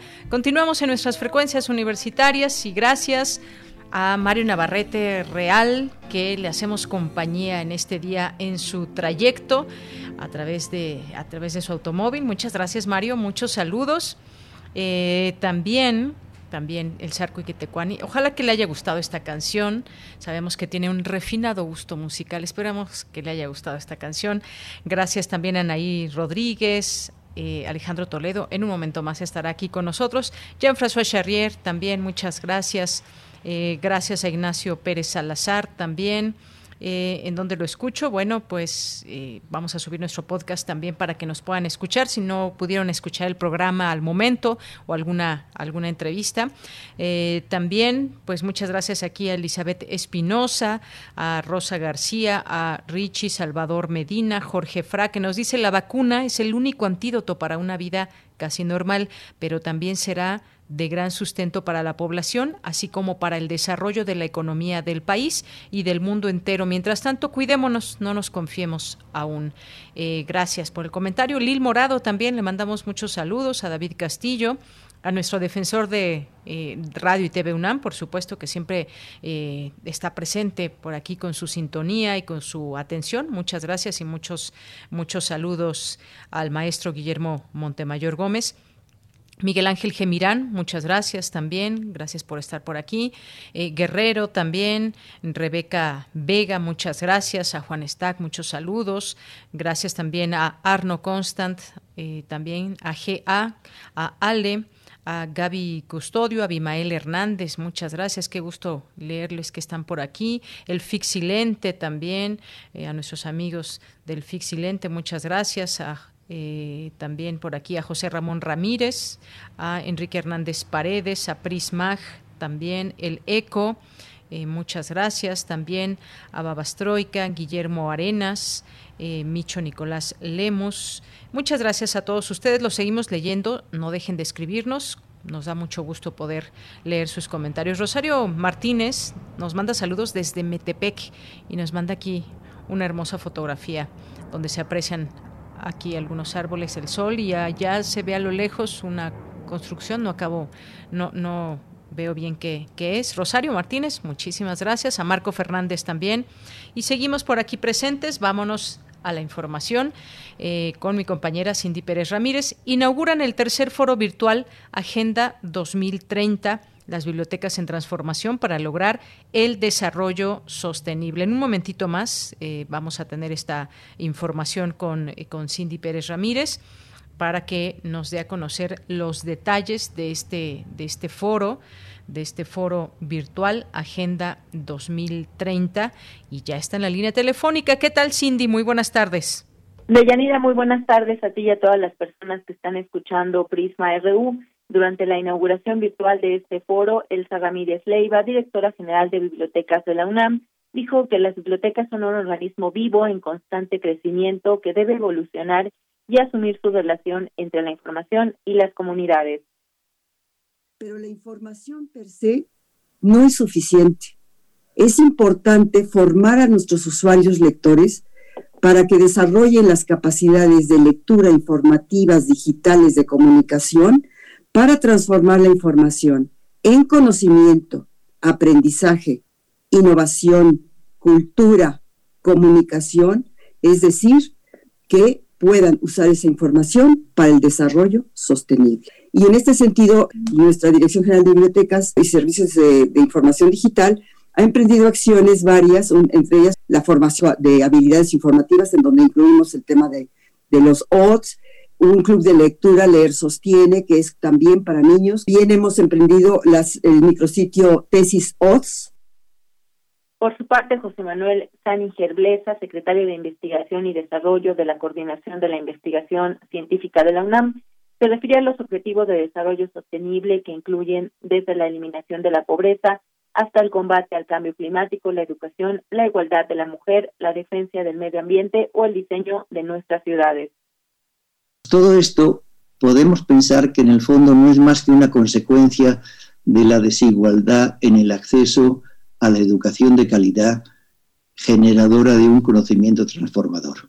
Entonces, como comunidad académica, generadora, difusora y depositaria del conocimiento, tenemos una gran responsabilidad por revertir esta situación. ¿Cómo hacerlo? El cómo hacerlo es una tarea pendiente y urgente. Deyanira, el tercer foro virtual Agenda 2030, las bibliotecas en transformación para lograr el desarrollo sostenible, se realizará hasta este 27 de noviembre. Esta es la información. Cindy, muchas gracias y buenas tardes. Muy buenas tardes. Hasta luego, hasta mañana. Nos escuchamos con más información. Nos vamos ahora con Cristina Godínez. Inauguran la décima octava Feria Internacional del Libro Jurídico del Poder Judicial de la Federación. Adelante, Cristina. Buenas tardes, Deyanira. Un saludo para ti, para el auditorio de Prisma RU.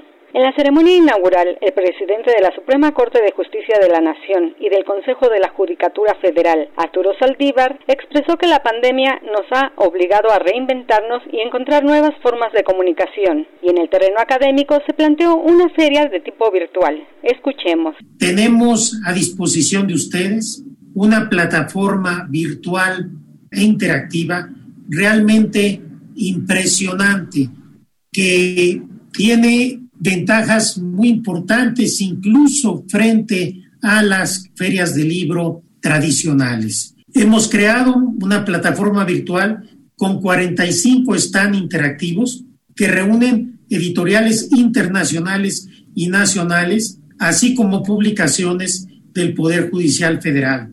Además, contamos con salas de video o auditorios virtuales que tendrán una muy interesante variedad de actividades culturales para personas con diversas profesiones e intereses. El ministro Saldívar comentó que la discusión académica se complementa con actividades culturales y para niños. Debemos reconocer que la comunicación y apropiación de la cultura de los derechos no puede transmitirse o realizarse de una sola forma. Las personas se hacen de derechos a través de sus realidades y experiencias. Por esta razón, hemos reunido un fenomenal conjunto de obras de reconocido valor artístico y literario que reflejan la creatividad de nuestro país en relación con el derecho. De manera muy importante destaco la exposición Territorio de Fotografía de Santiago Arau, en donde podemos discutir la relación de las narrativas literarias y reflexionaremos sobre los trabajos,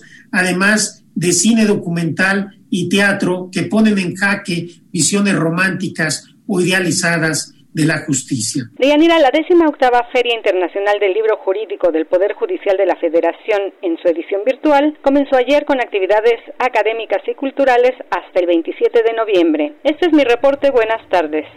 Gracias, Cristina. Muy buenas tardes. Y bueno, aquí a través de Facebook, nuestros amigos del Centro Cultural FESA Catlán nos envían información que pues son invitaciones, las cuales hacemos en este momento. Una de ellas, Historia del Feminismo, Perspectiva Cultural, el día de mañana a las 5 de la tarde mañana 25 de noviembre, donde participan Claudia Vanessa Rodríguez, Cintia Costa Ugalde, Lucía Elena Costa, Verónica Michel, Yuritzia Navarrete.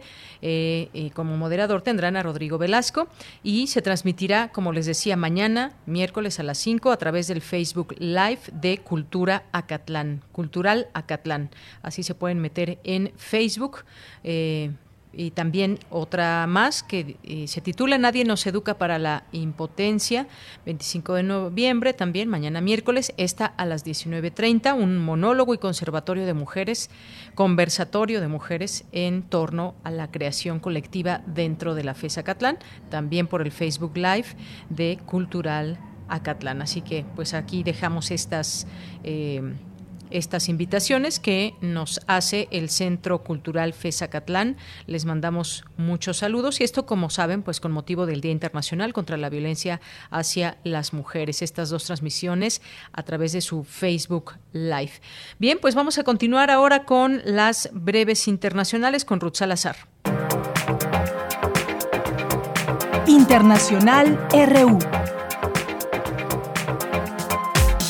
El número de fallecidos por COVID-19 ha alcanzado cifras récord en países como Rusia, Austria, Bulgaria y Eslovenia, mientras que otros como Francia y Alemania planifican una desescalada del confinamiento parcial, que sin embargo será más estricto que la primera ola para evitar recaídas antes de las festividades navideñas. La vacuna rusa Sputnik 5 mostró 42 días después de la primera dosis una eficacia de más del 95% y tendrá un costo de menos de 10 dólares la dosis, informaron en un comunicado el Centro Gamaleya y el Fondo de Inversiones Directas de Rusia. El transporte aéreo global tendrá este año pérdidas netas de 118.500 millones de dólares y aunque se prevé que su situación mejorará en 2021, aún se calcula que cierre el próximo ejercicio en rojo, con pérdidas aproximadas de 38.700 millones de dólares, informó la Asociación Internacional de Transporte Aéreo. El presidente electo de Estados Unidos, Joe Biden, inició este martes una nueva etapa de transición a la Casa Blanca, después de que el gobierno de Donald Trump le brindó acceso a recursos clave que le permitirán asumir el poder en enero. El Pleno de la Asamblea Nacional de Ecuador sesiona este día para llevar adelante el juicio político a María Paula Romo, ministra de Gobierno del presidente Lenin Moreno, por su responsabilidad en la represión gubernamental de octubre de 2019. El paso fronterizo de Rafah, que conecta Egipto con Gaza, reabrió este martes parcialmente para permitir la entrada y salida de palestinos del enclave, bloqueado por Israel desde 2017. El cruce, la única salida de Gaza al exterior que no controla Israel, estará abierto durante tres días y se calcula que saldrán a Egipto alrededor de 3.500 palestinos. Al menos 600 civiles murieron el pasado 9 de noviembre en un ataque perpetrado por fuerzas leales al Frente de Liberación de Tigray, partido que gobierna la región y contra el que el Ejecutivo de Etiopía lanzó una ofensiva militar, informó hoy la Comisión Etíope de Derechos Humanos. La masacre tuvo lugar en la localidad de Maikadra y la mayoría de las víctimas fueron hombres de las etnias de Amhara y Wulwite. China informó como un éxito el lanzamiento de una nave espacial robótica para traer rocas de la Luna. Se trata del primer intento de cualquier país de retirar muestras de la superficie lunar desde la década de 1970. Dos de la tarde con 20 minutos. Gracias, Ruth Salazar. Y bueno, pues sin información de última hora, un intento de asalto a un transeúnte que salió de una plaza comercial ubicada en Avenida Patriotismo, en la alcaldía Benito Juárez, en la Ciudad de México, desató una balacera y hay dos personas eh, lesionadas. Y luego ayer le comentábamos que estará cerrado del 10 al 13 de diciembre la Basílica de Guadalupe y hoy se anuncia que los festejos religiosos se realizarán virtualmente como a través de la televisión y plataformas digitales para que la gente que así lo desee pueda dar seguimiento a estos a estos festejos. Continuamos. Relatamos al mundo. Relatamos al mundo. Dos de la tarde con 21 minutos. Vámonos ahora a otro tema. Vamos a platicar sobre el veneno del alacrán rojo de la India, que podría ayudar a inhibir la metástasis, es decir, la migración de algunos tipos de células cancerígenas en pacientes con esta enfermedad, de acuerdo con resultados obtenidos por científicos del Instituto de Química de la UNAM. Y ya se encuentra con nosotros, agradezco mucho nos haya tomado esta llamada al doctor Federico del Río Portilla, que es doctor en físico-química e investigador del Instituto de Química. Doctor, bienvenido a este espacio. Muy buenas tardes. Muy buenas tardes, Deñanira. Muchas gracias por la invitación. Pues a usted, doctor, porque es un placer tenerlo aquí con nosotros. Pues platíquenos, platíquenos sobre esta investigación tan interesante y cómo se llegó a estas importantes conclusiones. Bueno, mira, te platico.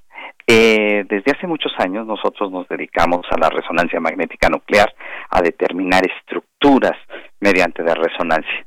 Y uno de los temas que abordamos hace tiempo fue investigar a la estructura de la tamapina. Una vez que investigábamos a la estructura de la tamapina, nos dimos cuenta que esta proteína, esta toxina, bloqueaba los canales SK2. ¿Qué son los canales SK2? Los canales SK2 son canales iónicos que permiten el paso de eh, potasio a la célula. Son eh, de baja conductancia, tienen características particulares. Cuando estábamos haciendo ese estudio, vimos que eh, los canales SK2 se parecían mucho a los canales SK3. Y los canales SK3 tenían una cierta relevancia porque en cáncer, porque estos canales SK3 resulta que se parecen mucho, pero si eran inhibidos en la célula, si se le quitaba la información genética de los canales SK3, las células dejaban de migrar. Entonces, lo que nosotros decidimos es estas toxinas que bloqueaban medianamente a los canales SK3, ¿por qué no buscábamos una toxina que pudiese bloquear mejor al canal SK3?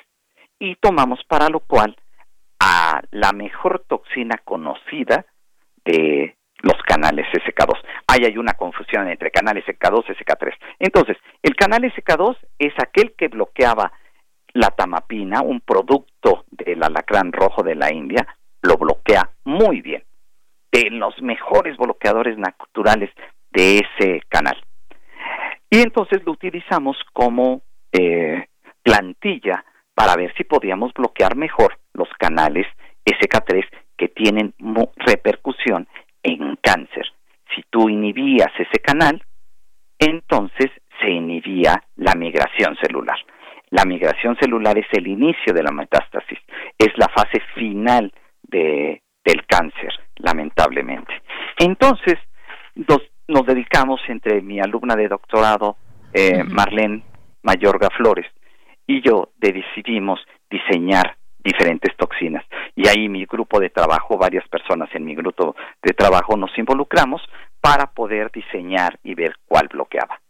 ¿Y cuál fue sería nuestra sorpresa? Que a finales del año pasado encontramos que una de ellas se convertía en el mejor inhibidor de la migración celular de células que producen canales SK3. Esa es parte de la historia que este en el cual está atrás de todo este desarrollo. Claro, que enmarca todo, toda esta investigación. Ahora bien, doctor, ¿en qué fase de investigación se, eh, se encuentra? Mira, nos encontramos ahorita precisamente en buscar probar esta toxina en animales, porque las pruebas citotóxicas muestran, las pruebas, perdón, las pruebas en células muestran que es relevante podemos inhibir la migración celular en un 70% con concentraciones muy bajas. Entonces necesitamos probar ahora en animales, ver cómo, cómo se puede, se puede hacer. Eh, buscar animales para ver cómo se comportan, porque les, eh, les estaríamos inyectando una toxina. ¿sí? Claro. Bien, eh, doctor, también eh, tengo entendido que ya inició el proceso de, eh, de la patente en septiembre pasado. ¿Cómo va este ese tema también? Ah, híjole, ese, ese hay que esperar al que el Instituto de la Protección Intelectual analice y vea si en realidad nosotros somos los primeros en decir esto que estamos diciendo con con esta mutante, con esta variación de la tamapina, este, y no es la única, tenemos otras que no es tan buena, pero que también tienen el mismo efecto. Entonces tenemos que esperar hasta que el instituto determine si la patente procede o no. Muy bien. Eh, ahora bien, doctor, ¿cómo es que podría ser usado eventualmente este, este veneno, esta toxina? ¿Cómo se suministraría? Usted decía eh, que en cantidad pequeña, qué cantidad se, se requiere y cómo sería toda este, esta planeación hacia los pacientes. Mira, esta planeación es, es un proceso largo. Es un proceso largo porque como ahorita estamos metidos en el en todo el problema de las vacunas, este, necesitamos ver justamente el, en qué parte en qué tipo de canales se podría aplicar específicamente, porque deben tener, el requisito es que deben tener canales SK3. En este sentido, sabemos que puede inhibir la migración de células de, mama y de células de mm, eh, carcinomas también de, de piel. Entonces, este, tenemos que ver esto y ver, analizar las, las concentraciones. Esto es un proceso largo es, imagínate, el de la vacuna, nada más que con, pero las vacunas la, les están dando una cantidad de apoyo impresionante, entonces porque hay mucha gente que está interesada y puede ser afectada por el COVID-19, ¿no? Entonces, eh, este es un proceso largo. Necesitamos ver qué concentraciones y ver si son posibles, si pasan las diferentes pruebas para poderlo aplicar directamente en cáncer. Que bueno, tengo mucha esperanza en ello porque esta mutante que desarrollamos es la mejor bloqueadora de canales SK3 a partir de un producto natural como es el veneno, una toxina del veneno de alacrán. ¿sí? Entonces, este, aquí, aquí hay algo muy relevante, es que en el Instituto de Química tenemos una capacidad impresionante para poder desarrollar moléculas y que son factibles de tener aplicaciones. Este es uno de los grandes logros que tenemos. Y, y diseñar una proteína para que bloquee una proteína de membrana como el canal SK3 habla de nuestras capacidades que tenemos en el Instituto de Química de la UNAM. Pues es un gran logro todo esto, doctor. Eh, pues eventualmente me gustaría que siguiéramos platicando, dando seguimiento a esta investigación. Se toma su tiempo todavía, por ejemplo, esto que platicábamos de la patente y de hacer realidad esta posibilidad. Sin embargo, pues se va muy bien en estos, en estos avances, que además es un, un proyecto muy importante para nuestra universidad a nivel internacional. Efectivamente, sí. Aquí hemos estado colaborando con gente de Francia, justamente quienes encontraron eh, la, um, la, aplicación del canal SK3 en cáncer. Con ellos estamos este, interaccionando directamente.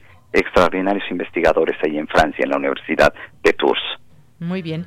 Pues doctor Federico del Río Portilla, me ha dado mucho gusto platicar con usted y pues quedamos muy atentos a que eh, exista una siguiente posibilidad de platicar con usted conforme se vayan dando avances, aunque estos sean un poco lentos por eh, pues eh, por cómo se dan todos estos. Porque así es la ciencia. Exactamente.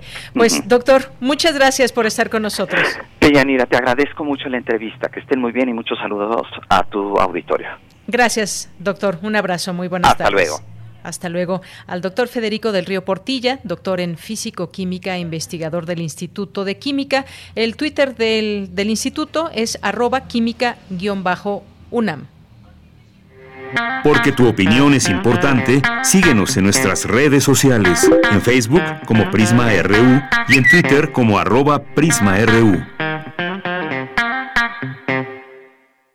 Bueno, pues ya nos vamos ahora con los poetas errantes, que ya está aquí con nosotros Pablo Castro, que eh, pues es autor de la, de la, del trabajo que escucharemos hoy. ¿Cómo estás, Pablo? Muy buenas tardes.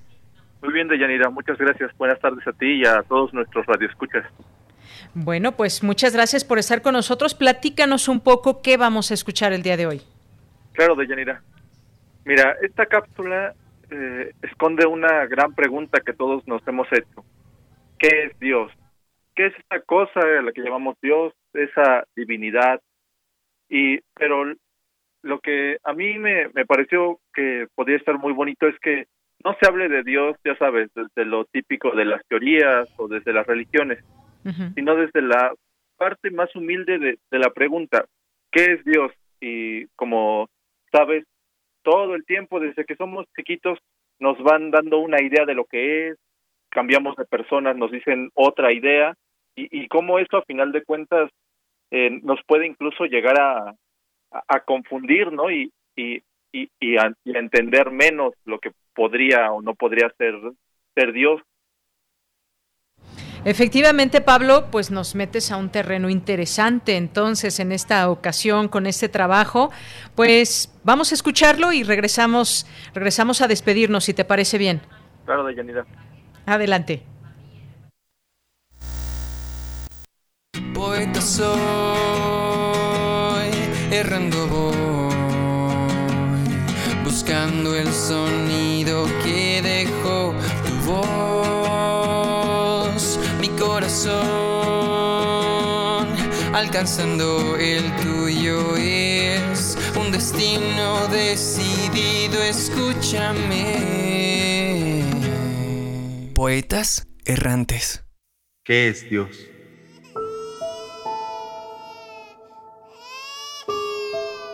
Desde que yo era pequeño, me hablaban de algo llamado Dios.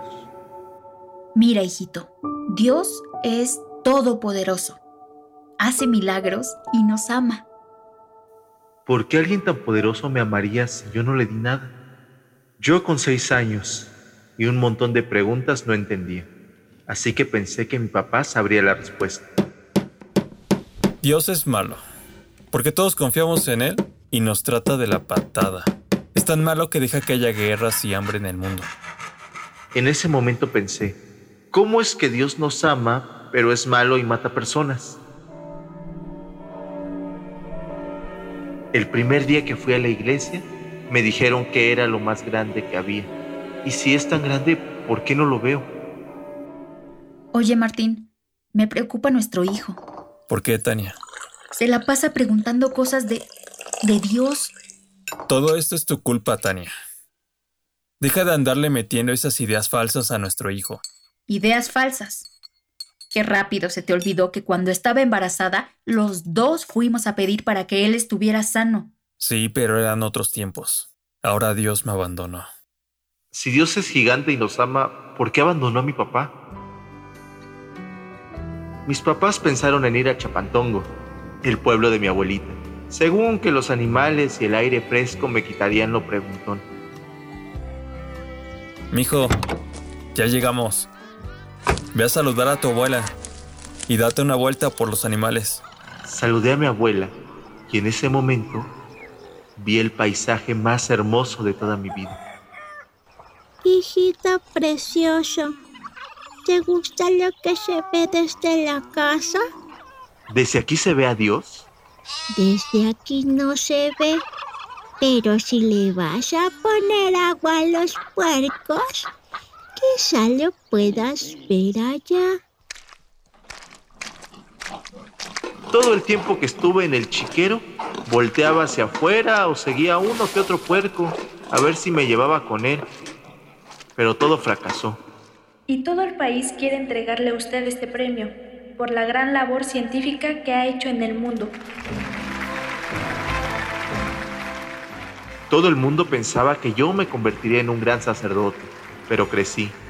Y un día en el parque, una poeta errante me dijo esta frase. La religión es la cultura de la fe. La ciencia es la cultura de la duda. Y como yo todos los días estaba con dudas, pensé que mi camino era la ciencia. Con el tiempo me fui olvidando de mi pregunta de niño. Tuve mucho trabajo y cuando recordaba mis dudas prefería callarme, porque no había llegado nada Oiga, ¿qué hace? ¿Por qué atrapa a los pájaros? Señor, yo soy investigador. Le pregunté por qué lo hace. ¿Qué? Le voy a dar un consejo.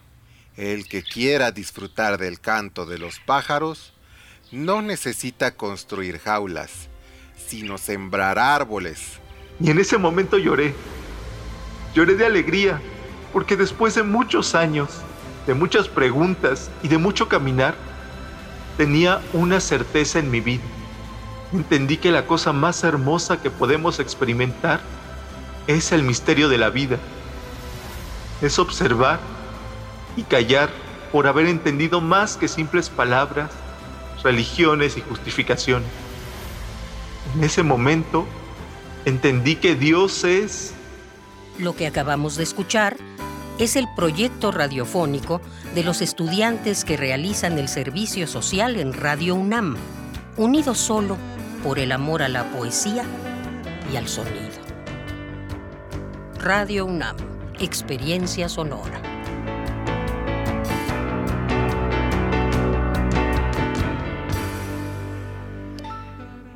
Dios es entonces Pablo Castro, muchas gracias, guionista y la autora Lupita Buenrostro. Gracias por este hermoso trabajo y pues nos hiciste quizás identificarnos con algunas descripciones en algún momento de, nuestra vida. Así es, Deyanira, como tú dices, Dios es. Y esa es la, la gran pregunta, ¿no? Completemos cada quien con la frase que, que quiera continuar. Exactamente, Deyanira. Muy bien, pues sí, dime, dime. Sí, como siempre, para que nos sigan en las redes sociales, en Instagram, ya saben, Poetas RU, y en Facebook como Poetas Errantes Radio UNAM. Muchas gracias por este espacio de Yanira y, aquí estamos todos los Poetas Errantes. Muy bien. En Twitter están como Prisma RU, ¿cierto? Sí, Muy bien. Bueno, pues Pablo Castro, muchas gracias por estar con nosotros como parte del equipo de Poetas Errantes. Muchas gracias, te mando un abrazo. Gracias, Yanira. Pasa buena tarde. Igualmente tú y todo el equipo de los poetas. Muchas gracias. Continuamos. Prisma RU. Relatamos al mundo.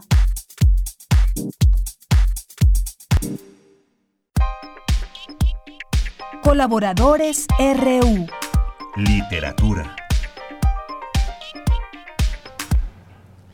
Bien, pues ahora nos vamos a la literatura. Ya está listo Alejandro Toledo, escritor y ensayista, y que nos acompaña aquí en Prisma RU el día de hoy. No se olviden en seguirlo en arroba Toledo Bloom. ¿Cómo estás, Alejandro? Muy buenas tardes, bienvenido.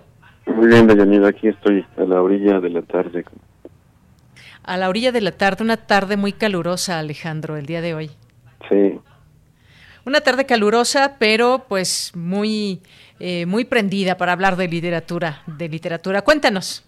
Sí, mira, es, una historia algo, es toda una cadena literaria y este también tiene que ver con la pintura, la que se arma a partir de esto que llamamos la novela mural. Resulta que en 1917 Alfonso Reyes, muy joven, publica un libro que se llama Visión de Anáhuac entre otras cosas intenta recrear lo que era la vida en México antes de la llegada de, los españoles. Y tiene este epígrafe, curiosamente, este, ese libro dice, viajero, has llegado a la región más transparente del aire. Entonces, este es un libro que lee Diego Rivera y que lo inspira a hacer uno de los murales, me parece que de los de algunos de la SEP, donde él intenta reflejar en distintos cuadros lo que era la vida en México en esa en, ese momento, hacia 1519, me parece que es lo que lo que trabajaba Alfonso Reyes, ¿no? Entonces está este Diego Rivera pintando su mural y en ese tiempo visita visita México John Dos Pasos y entre otras cosas lo ve lo ve hacer sus murales y al verlo se le ocurre hacer una novela que tenga esas características de un mural que sean como muchos cuadros y que entre todos este, concentren una la historia de un de un lugar de una ciudad entonces se regresa a, a Estados Unidos y escribe Manhattan Transfer inspirado en, en, esa experiencia de haber viajado a México y de haber visto a Diego Rivera eh, pintar alguno de los murales de la de la SEP, ¿no? Entonces ahí ya llevamos este a Alfonso Reyes con su visión de Anáhuac, a Diego Rivera leyendo, este, pintando sus murales, a John Dos Pasos viendo cómo Diego Rivera pintaba sus murales y ocurriéndose le escribir una, una novela con ese, en ese estilo, digamos. Y John Dos Pasos se siguió un poco en, en, en, en el esquema, digamos, no solo escribió Manhattan Transfer, sino también hizo toda una trilogía que se llama USA, que está basada en esa, en esa, en ese mismo sistema de la novela de la novela mural, ¿no? Y luego este Agustín Yáñez lee Manhattan Transfer de John Dos Pasos y escribe Al filo del agua, que es también una novela mural, que es el, retrato de un pueblo eh, de Jalisco entre 1909 y 1910, poco antes de que inicie la, la, revolución. Entonces, lo que distingue, digamos, a la novela mural es que no hay un solo personaje, sino que son muchos y que el gran personaje viene a ser el sitio, el lugar, así como en la Manhattan de, de John Dos Pasos, este pueblo de Jalisco es el gran personaje de, de del agua, ¿no? Y luego para cerrar el, el círculo, este Carlos Puentes lee a, a John Dos Pasos. No sé si, si, si en principio tuvo, tuvo en cuenta o tomó en cuenta Al filo del agua, que se publicó en 55, pero sobre todo pensando en John Dos Pasos escribe La región más transparente, también un gran mosaico, un gran mural de la vida en México en los en los años 50, poco una, y una explicación de, por qué de ese ascenso de, la, de una nueva burguesía en, en, el país, ¿no? Entonces, ahí se cierra el, el círculo, digamos, de esto que, llamamos la novela mural, con la región más transparente de Carlos Fuentes, que tiene su título precisamente de ese epígrafe de la visión de Anáhuac que decía, viajero, has llegado a la región más transparente del aire. Entonces, un poco como propuesta de lectura está el, el, que alguien se anime a leer a, a, Reyes con su visión de Anáhuac, luego a, a buscar los murales de la sed de Diego Rivera o a buscar libros que los que, que, que, que tengan fotos de esos murales, que lea Manhattan Transfer, luego al filo del agua y luego la región más transparente y va a encontrar cosas en común, por ejemplo, hay de pronto párrafos que en cursivas que son como poemas en prosa en, en Manhattan Transfer.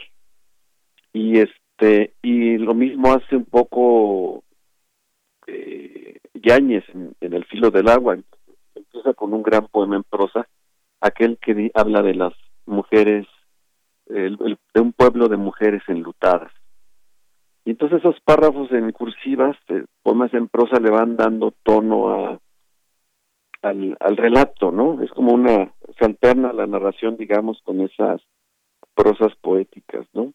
Y, y lo mismo hace eh, Carlos Fuentes. Entonces, este, entraron a un género, digamos que los tres libros son parte de esto que llamamos la novela mural, comparten muchas cosas y la, la lectura de corrido nos, nos hace entender un, un estilo, un tipo de novela que es muy, es muy interesante, ¿no?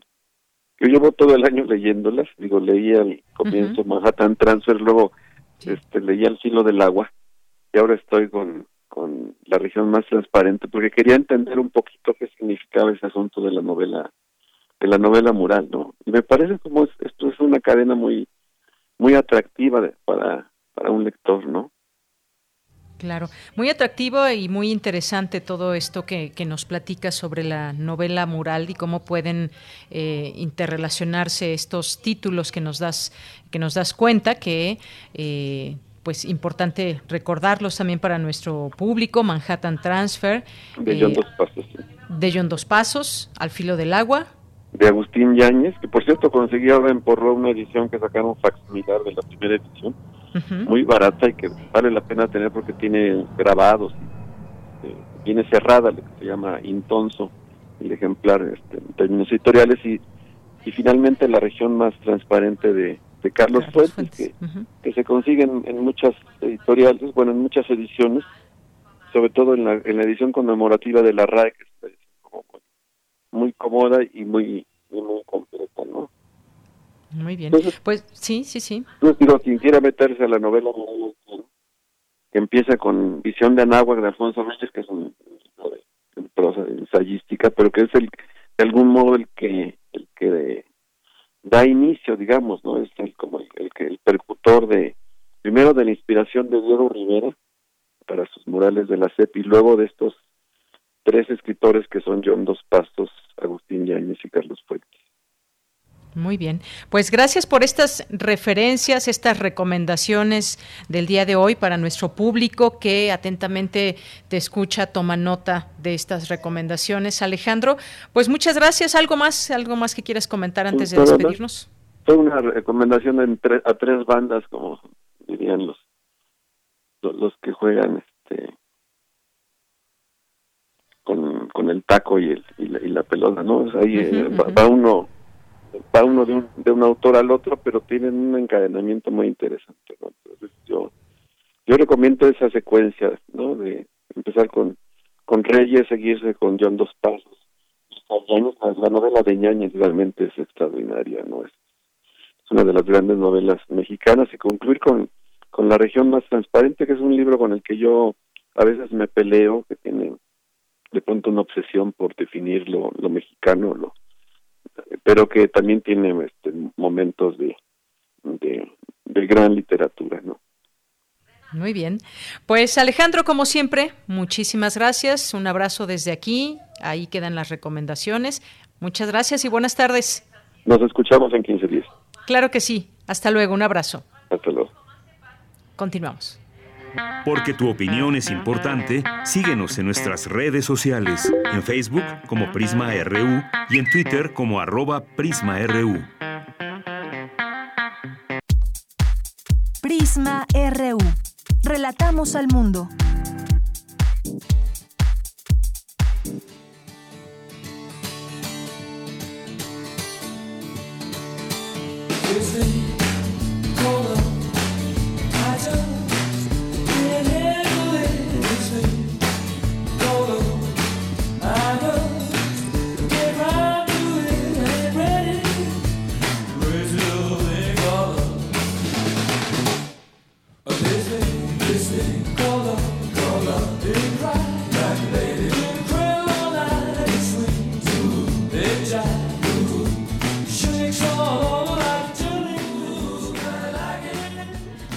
Bien, pues seguimos, seguimos recordando a Freddie Mercury que murió un día como hoy.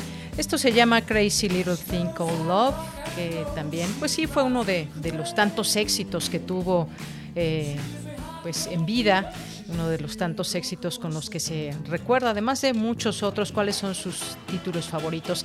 Bien, pues escuchemos un poquito más de Crazy Little Thing Called Love.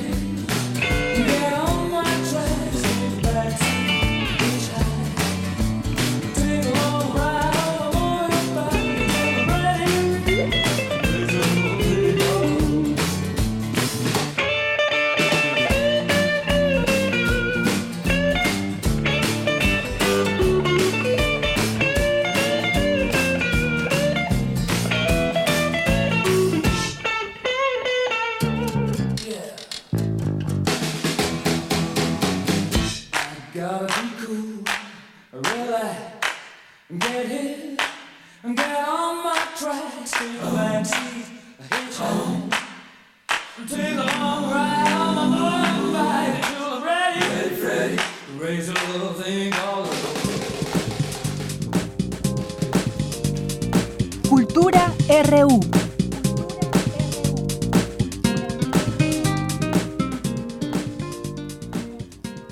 Bien, pues ya nos vamos a la sección de cultura con Tamara Quiroz allá en cabina. ¿Qué tal Tamara? Muy buenas tardes. Deyanira, muy buenas tardes. Como siempre es un gusto saludarte y saludar al auditorio de Prisma RU que sigue nuestra transmisión a través de Radio UNAM. Ya nos acercamos a la recta final del programa y tenemos más información, o bueno, más bien tenemos una invitación para que disfruten de teatro contemporáneo. Les comparto que ayer inició el Drama Fest, uno de los festivales más reconocidos de México, en donde convergen artistas escénicos en un puente cultural y para darnos eh, un panorama general de esta edición, en la línea nos acompaña Aurora Cano. Ella es directora de la compañía mexicana Teatro de Babel y también directora escénica del Drama Fest. Aurora Cano, muy buenas tardes y bienvenida a este espacio radiofónico. ¿Cómo estás? Hola Tamara, ¿qué tal? Buenas tardes. Muy buenas tardes, Aurora. Siempre es un gusto recibirte en este espacio. Oye, del 23 de noviembre al 13 de diciembre se realiza el Drama Fest, una edición diferente, sobre todo por los tiempos convulsos eh, que corren, una pandemia que no imaginamos y que sin embargo nos ha llevado a reinventarnos y buscar otros canales, otros medios. Platícanos más, por favor, sobre esta edición con sana distancia. Claro que sí. Mira, esta edición tocaba hacer el intercambio con Rusia entonces decidimos este, dividir la edición este año con actividades virtuales y el año que entra con actividades presenciales para poder cubrir toda la colaboración que habíamos planeado entre nosotros y el Meyer Call Center de Moscú y el Festival Ubimovka de allá. Entonces diseñamos un programa este año que va a ofrecer a la gente actividades que normalmente no, no suelen poder verse del quehacer teatral. Por ejemplo, tenemos Working Progress, que son sesiones en las que el público va a poder ver a los autores, tanto rusos como mexicanos, dialogando con los actores y los directores, un poco para que la gente conozca pues la cocina, ¿no? De cómo se ensaya, cómo se disputan los personajes, cómo lee por primera vez un actor un texto. Este, todo ese proceso que normalmente se hace detrás bambalinas, que es un proceso íntimo, se va a convertir en, este, en esta edición en una serie de funciones abiertas a público. Estos Work in Progress, pues son cinco textos, cuatro de autoras mexicanas, ruso, que dirigen este Sixto Castro y que dirige Gabriela Ochoa. Y estas obras pues tienen un elenco muy variado, desde actrices jóvenes, e-, egresadas de la Escuela Nacional de Arte Teatral, hasta eh, Cassandra Changuerotti o Susana Zabaleta y también tenemos a Carmen Mastachi, que bueno, es una de las grandes actrices de teatro de este país. Entonces, pues creo que es una oportunidad para la gente para ver otro aspecto del teatro, ¿no? Que es cómo se, ensaya.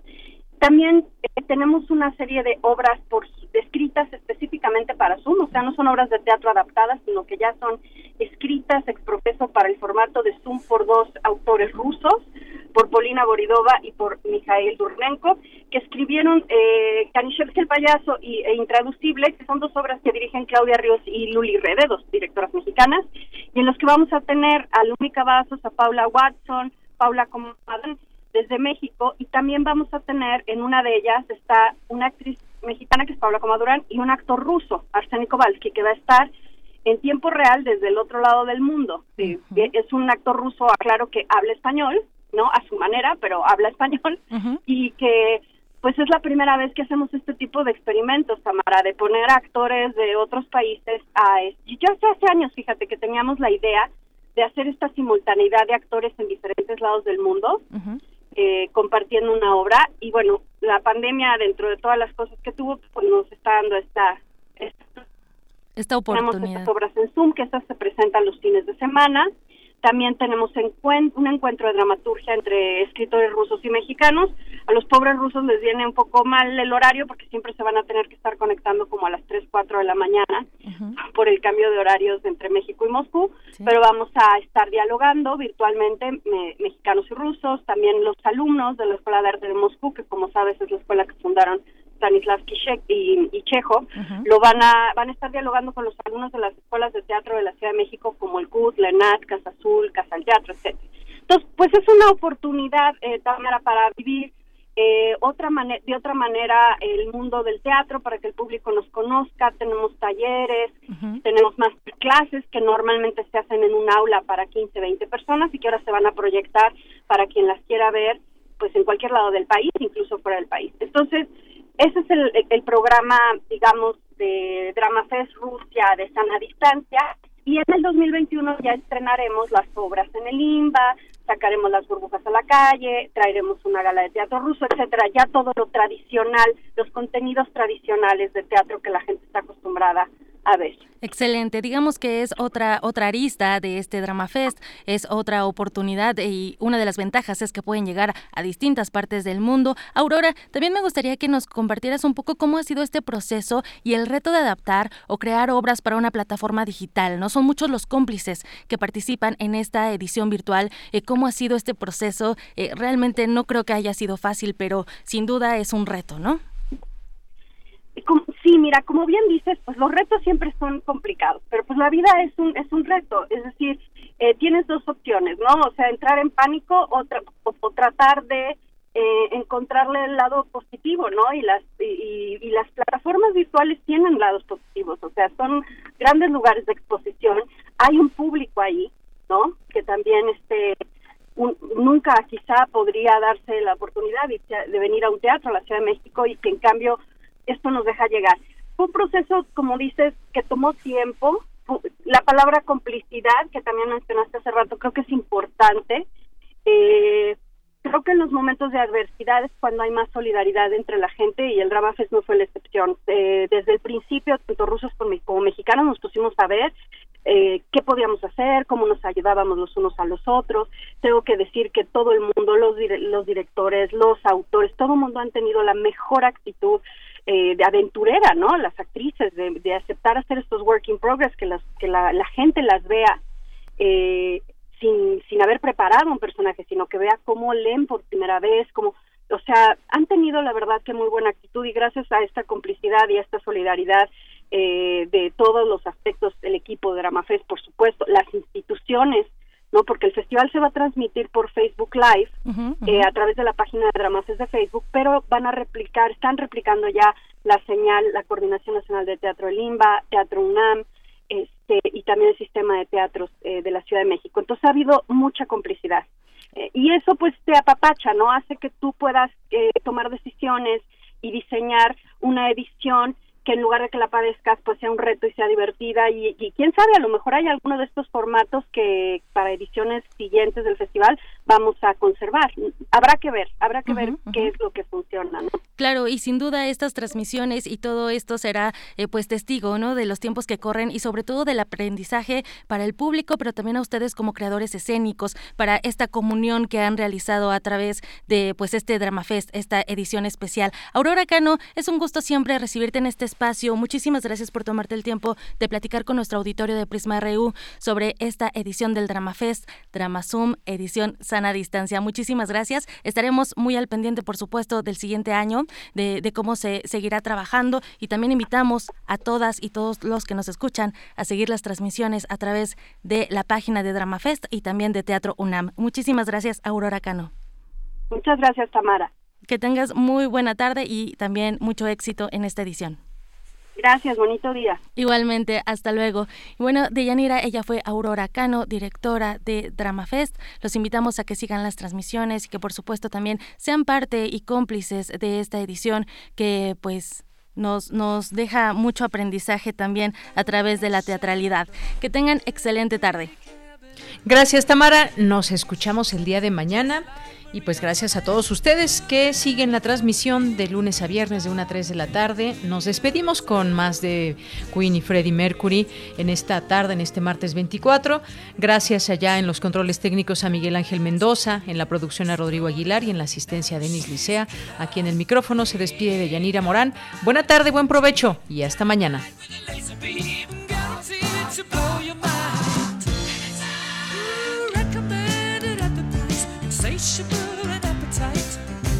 To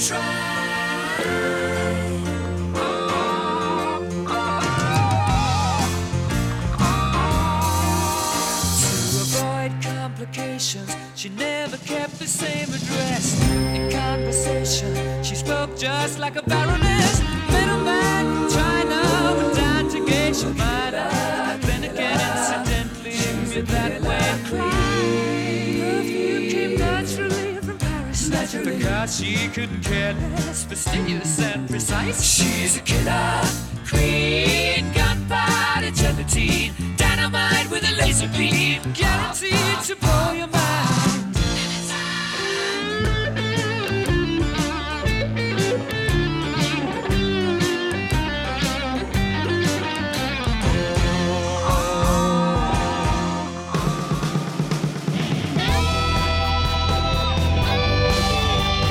Prisma RU. Relatamos al mundo.